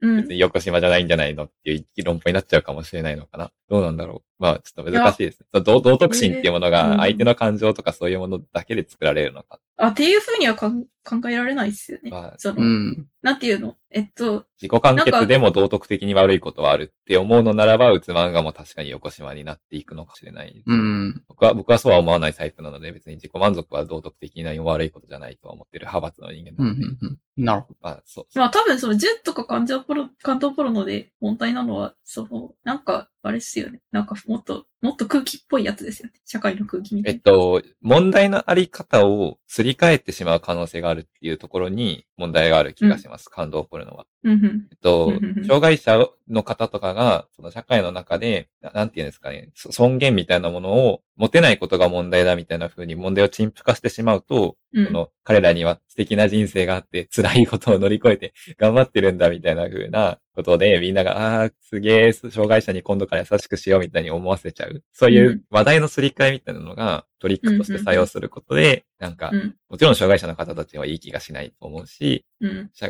障害者のその人生みたいな社会の中でのポジションみたいなものをめぐる社会問題みたいなところの議論に人たち、人々が思考を寄せにくくなるっていう問題の陳腐化が問題なんじゃうん。ないうん。でしょうか。でもそれは横島さんの問題じゃなない気がするんですよね。そ、それ、その問題に関して感動ポルノを見て涙を流す人は横島の好奇心をなんだって批判しても仕方ないうん。気がして、そそれはまたなんか別の次元の話で、あのあー。感動ポルノの問題って言ったら、ももこうより実在的な問題のすり替えの問題なんだっていう道徳じゃない方の方がいいかなって個人的には聞いてて感じました。何が横島かっていうのはやっぱり道徳的な議論なので、うんまあ。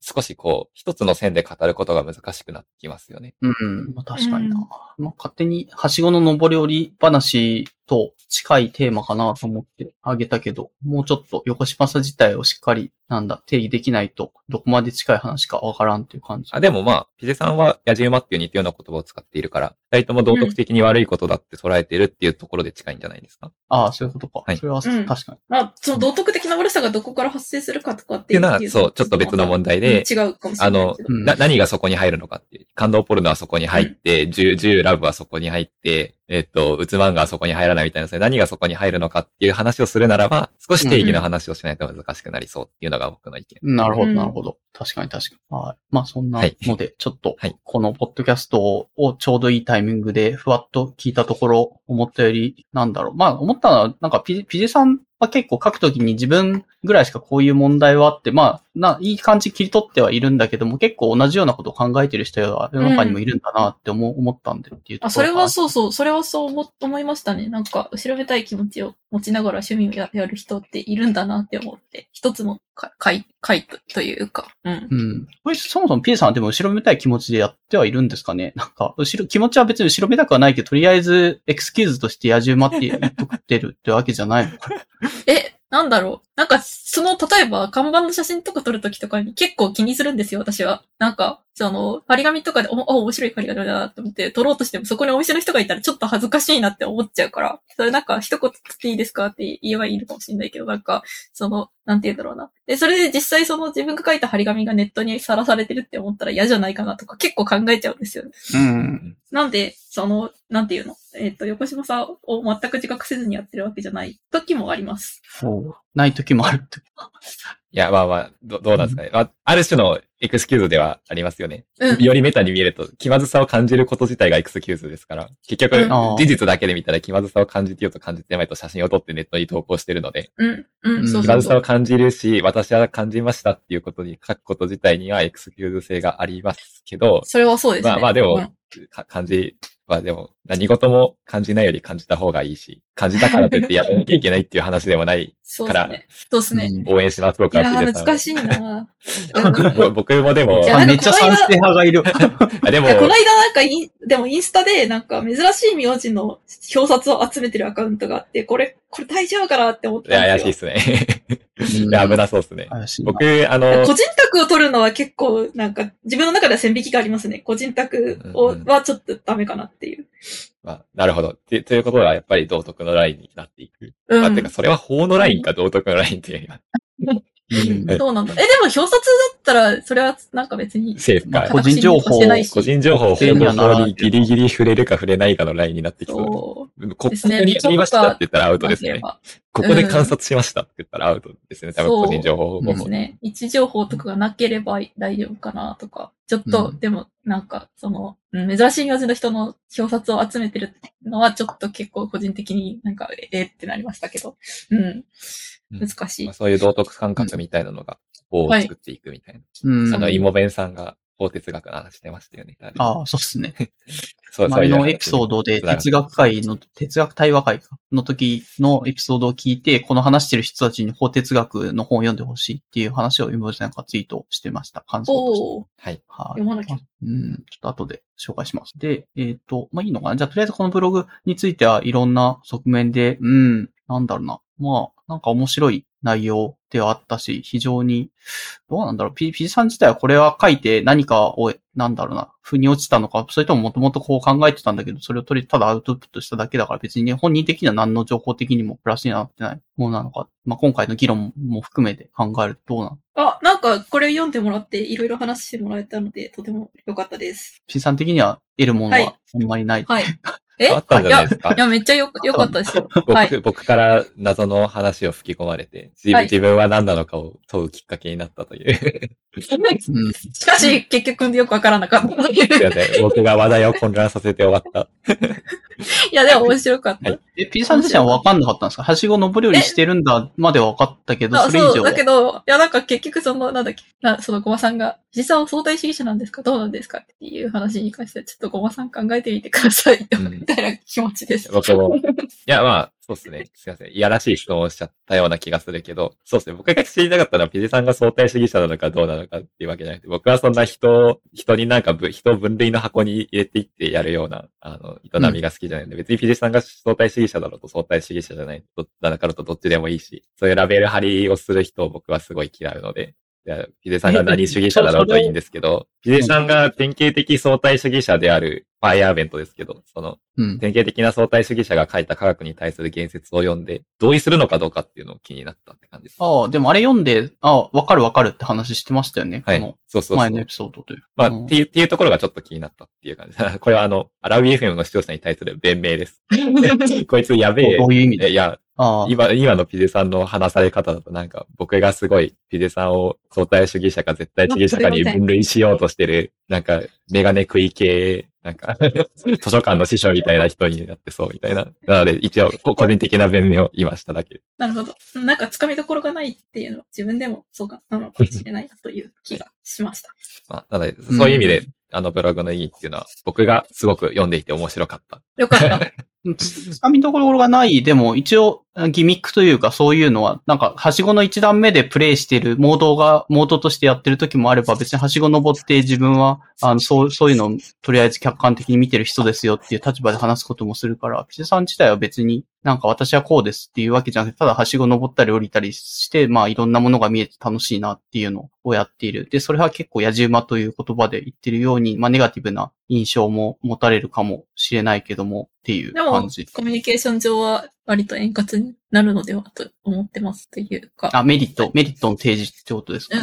うんっていう、そうですね、メリットの提示としては。うん、かなう。んあ、なんか。余計な話ですけど、科学論とか科学哲学も、ほぼ似たような文脈で相対主義を克服していった気がします。相対主義が時代遅れになったのは、そう、そういうことを言い出した社会学者がいたからっていう気がしますね。別に科学者は科学者としてそういうことやってるんじゃなくて、もっとこう科学者を人間として捉えようっていう、ラトゥールとか、ああアクターネットワークの話とかは、そういうのに近い気がします。うーん。いええ、それはどう、どうやって乗り越えたんですか？あーつまりえっと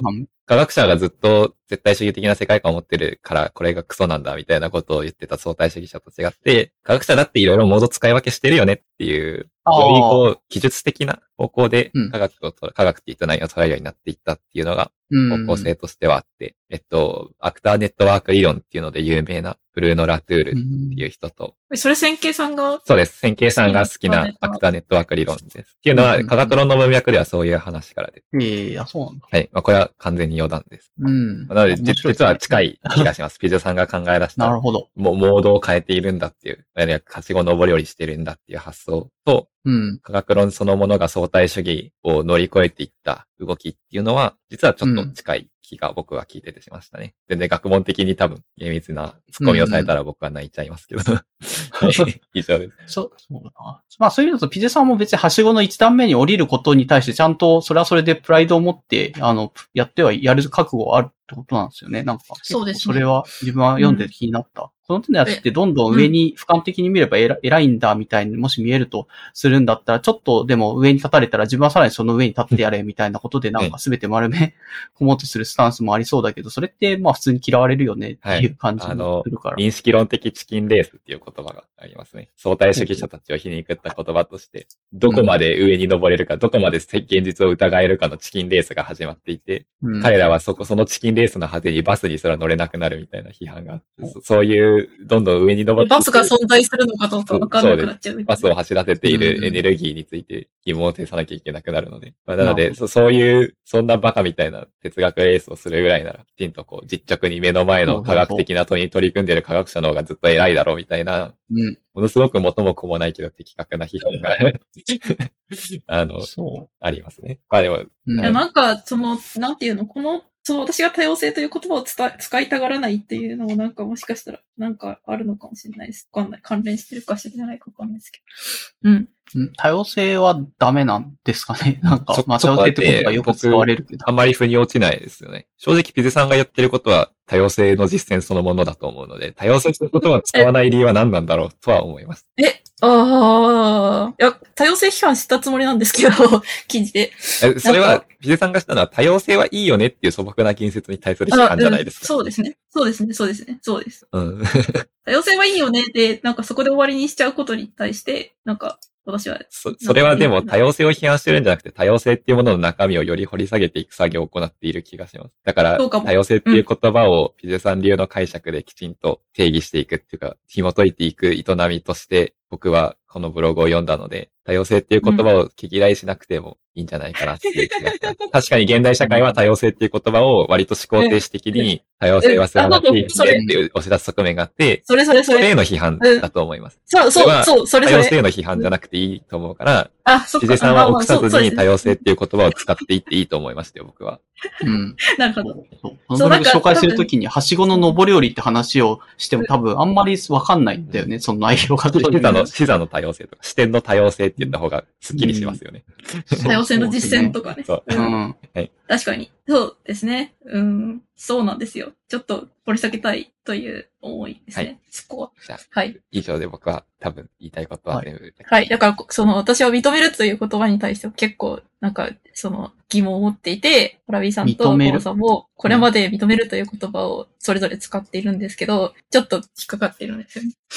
認めるって言葉、どこで出てきてました？えっとね、ブログの途中で、認めるは辞書により4から6ブランチあるが、存在を知覚する、その通りだと判断する、意見を受け入れる、能力がある、や価値があると評価する。認めるって、なんか、多分、なんか、5、6個、違う、4, 4から6個ぐらい意味があるんですけど、その文脈文脈で、ど、どの認める、どういう意味で認めるを使ってるのか、ちょっとわかりにくいことがあるんだよなって思ってて、だから、その多様性を認めるみたいな話の時とかにも、どういう意味で言ってます？みたいな、結構、なんか、その、なん、なんて言うんだろうな、結構疑問で、だから、どういうのと存かでも、在知覚してるはいっていうことなの？かな、これ。存在を知覚するって行きたいんですよね。うん。っていうのが、この、あるんだよっていうのは知覚するっていう時点の話を、まず大事にしていきたいんだけど、なんか、どうやら、その存在を知覚するだけでは、そう、社会は成り立ってないので、難しいな、みたいなことも、こ実はこの記事に盛り込まれちゃってるんだけど、なんか、この記事だから、ちょっとトピックがめちゃくちゃ多くて、なんか、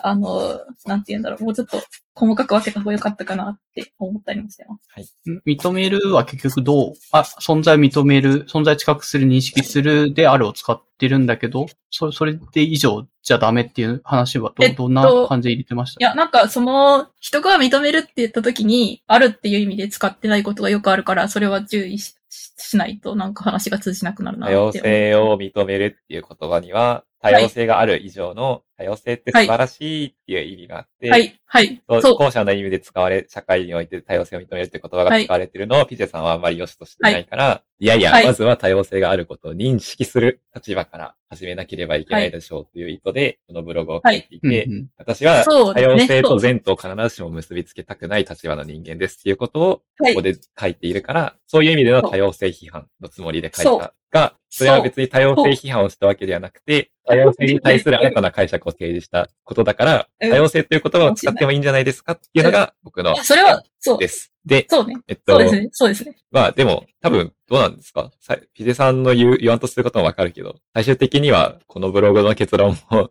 山の神様を認めるおばあちゃんがいてもいいよねっていうところに、なんかい、行くんじゃないですか？事実ベースから価値ベースの方へ。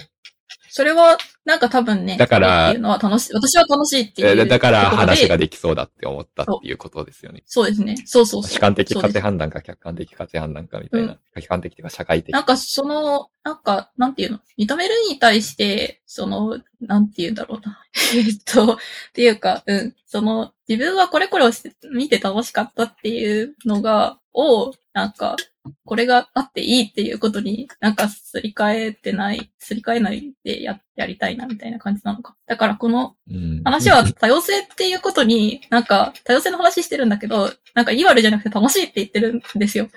うんいい悪いじゃなくて楽しい。いや、ちょっと待って。あえっ、と、ある、あるないの話をしつつ、楽しいの話をしてるから、いそれはいい悪いの話ですっていうのは確かにそうなんだけどいや。まあ、うんあの、はい。多分、なんかど知りどうなんでしょうはい。ちょっと、ちょっと迷宮にありそうだから、そろそろこの辺でっていう気は、はいなんか、今日のまとめとして、あの、し辛辣な言い方になってたかもしれないですけど、人によっては、それは傲慢だねって言うかもしれないねっていう結論になる気はします。多分に人間が人間であるためには、最終的には価値判断が必要だと思います。僕。うんうんうんはい それは価値判断してるんですよ。楽しいって言ってそう、るの。そうですよね。はい。そう。だから、それはそうですよ。自覚がありますよはい。っていう感じなんだけど。だからど、なんかどの時点で価値判断を下すかっていうことが、なんか、に自覚的でありたいかなっていうふうに言ったらいいのかな？どの時点？ひ一人だけで楽しんでる？まあ、こ個人的な、なんか、指摘利用の範囲でやってますよと。うーんと、だから、ある自、分があるという事実を観察する段階では価値判断は介在していない。あるっていうのを見てうん楽しいなって思った時点、ここが価値判断だ。うんうんっていうふうにピデさんが考えているのに対して、社会一般の多様性を認めようっていうのは、ある時点で良いっていうことになっていて、価値判断の階段が一段飛ばされてるんじゃないかと私は思って、そこの間には、ある、であるとべきの二段階の階段があるよっていうことを明らかにしたかった、この記事でっていう意味ですかね顔、。そうかも。うん。そうかな多分そうだと思います。まあ、つ、つまり、ものすごく嫌味なまとめをすると、世の中で言われている多様性用語論っていうのは、事実の問題と規範の問題を混同していうるん若干浅い議論だっていう 批判をしたかった。うん。そうですね。それがしたかったのかな多分。はいそれそどれでいい気がで。も社会学の人って、でも社会学の人って、なんかあるっていう話と、なんか存在するっていう話と、なんか分けれないって言ってると思うから。いや、分けれるって思っ分けれるて仕事してる人はいっぱいいますし、分けれるから科学として成立するんだって思っているんだけど、それが簡単じゃないことにも自覚的だから難しかったっていう。だからピルさんの考えたことを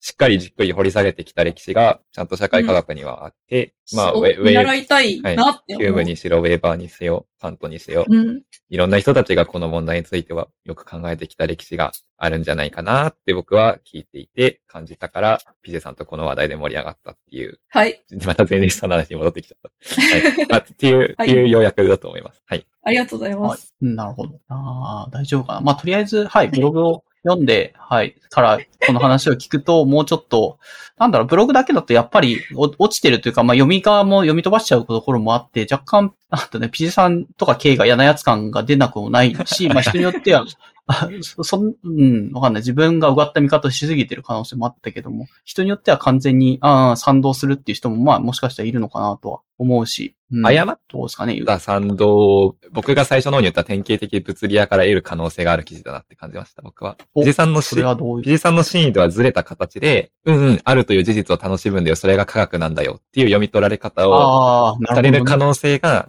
ある記事だなっていうふうに考全然これ。科学者が書いてる感じは全然しなかったです。いや、でも僕はちょっと感じましたよ、この K の発言の引用の。K の発言なんか、その、全体のテーマとしてはもちろんそうなんでしょうけど、アラビさんの言った通り、か全然科学者っぽくないんでしょうけど、K の発言のあるということを楽しむ。これが科学なんだよと思った。私も同意したみたいな記述が、うん。はい結構個人的には誤った賛同を得そうな文章だなっていうふうに感じましたね、やっぱり。ああ、早ったさんと。うんうん、それが科学なんだよって思うっ典型的物理屋が多そうみたいな。はい。あまあ、っていうのが、すいません。うんまた話を戻して。そう、そうなんだ。え、ペジさん、そこは典型的物理屋はみんなそう思ってるよねと思って、そのエピソード書いてあ、いや、いる。や、書いてないから誤って解釈されちゃう可能性があるっていうことなんじゃない誤解されちゃいそうととか。はいうんあ書き書き手自身はどう、どうですか？書いてはいないっていう理解でいい？いいで、これはこう、後継が言ったって書いてる時点で、なんか、その、ある、ある物理屋の素朴な感想っていうふうに私は思って書そうなんだいてます。じゃあ結構ピゼさんの中で、この文章の中で、K さんは、どちらかというと素朴な物理屋として描いてるんですかね。そうですね。えだからいや、素朴な物理屋っていうのは、なんか WKK っていうのがいるんですよね。ですよねと素朴な物理屋がいると思って書いてるんだけど、うん。まあそ WKK はもっと素朴な物理屋でで、はしごの一段目でずっとプレイし続う。ける。おばあちゃんは非科学非科学的だと一周するのが WKK で、うんおばあちゃんは非科学的だけど、こういう人がいいなくなったら山の神様っていう概念自体がなくなっちゃうよねっていう一段登ったところから見ているのが K で、さらにピゼさんはそのもう一段上から見ているいやどうなんだろうねうん。もう一度上から見てるの、見て、見れてるかどうかわかんないです。あでも、な、な、うんはい、すいません。わかりました。あ まあ、そう、見見てるんじゃないですかね。それ、それは、この、こう記事にしてる以上は、結局、はしごの、うんまあ、3段目まで登って、そのは3段目視点で書いてる感じになって。ですね。うん。なんか別ににその科学とは何かについて、その、すべての人が合意、そのすべての合意、人っていうかすべての科学者とかすべての人が合意する定義っていうのは多分、なんか科学とは何かみたいなのって人それぞれだと思うんですよ。うん。まあ、そう。あんまり、うんなんか、まっとうな科学者はそもそもそんなの議論ししないで科学やってるよっていう気もするし。昔、サミュエルソンさんってわかります？経済学者の。ああ、経済学、はい。サミュエルソンが、あの、論文かなんかで、科学を実践できる人は科学をやる。それができない者だけが科学の方法論についてザレ言を述べるって 書いてました。うんえ、でも、その、どうなんですかね？有名な物理学者も科学とはこれこれですみたいな話よくそうですよると思うけど。そうですよ。なので、僕はサミュエルソンのこの書き方は、こいつ性格悪いなって思いながら読んでる。いや、でも、そんな、ななんか、うんど、どことなくこう、直感的な感覚として、なんか科学ができ、科学の実践が全然できない。それこそさっきは最初の方でアラビスさんが言ってたように、自分たちは何も実践に取り組んでないのに、外からあやこや言う人っていうのは、フェアじゃないなっていう感覚はあったりします。これは全然すいません。話題が関係ないことに、なんでアラビスさまあまんがその話をしたんでしたっけ、あ、まあまあ、まとめ、まとめ。第一線でまとめ働いてる、はい働いてる人の方が偉いって。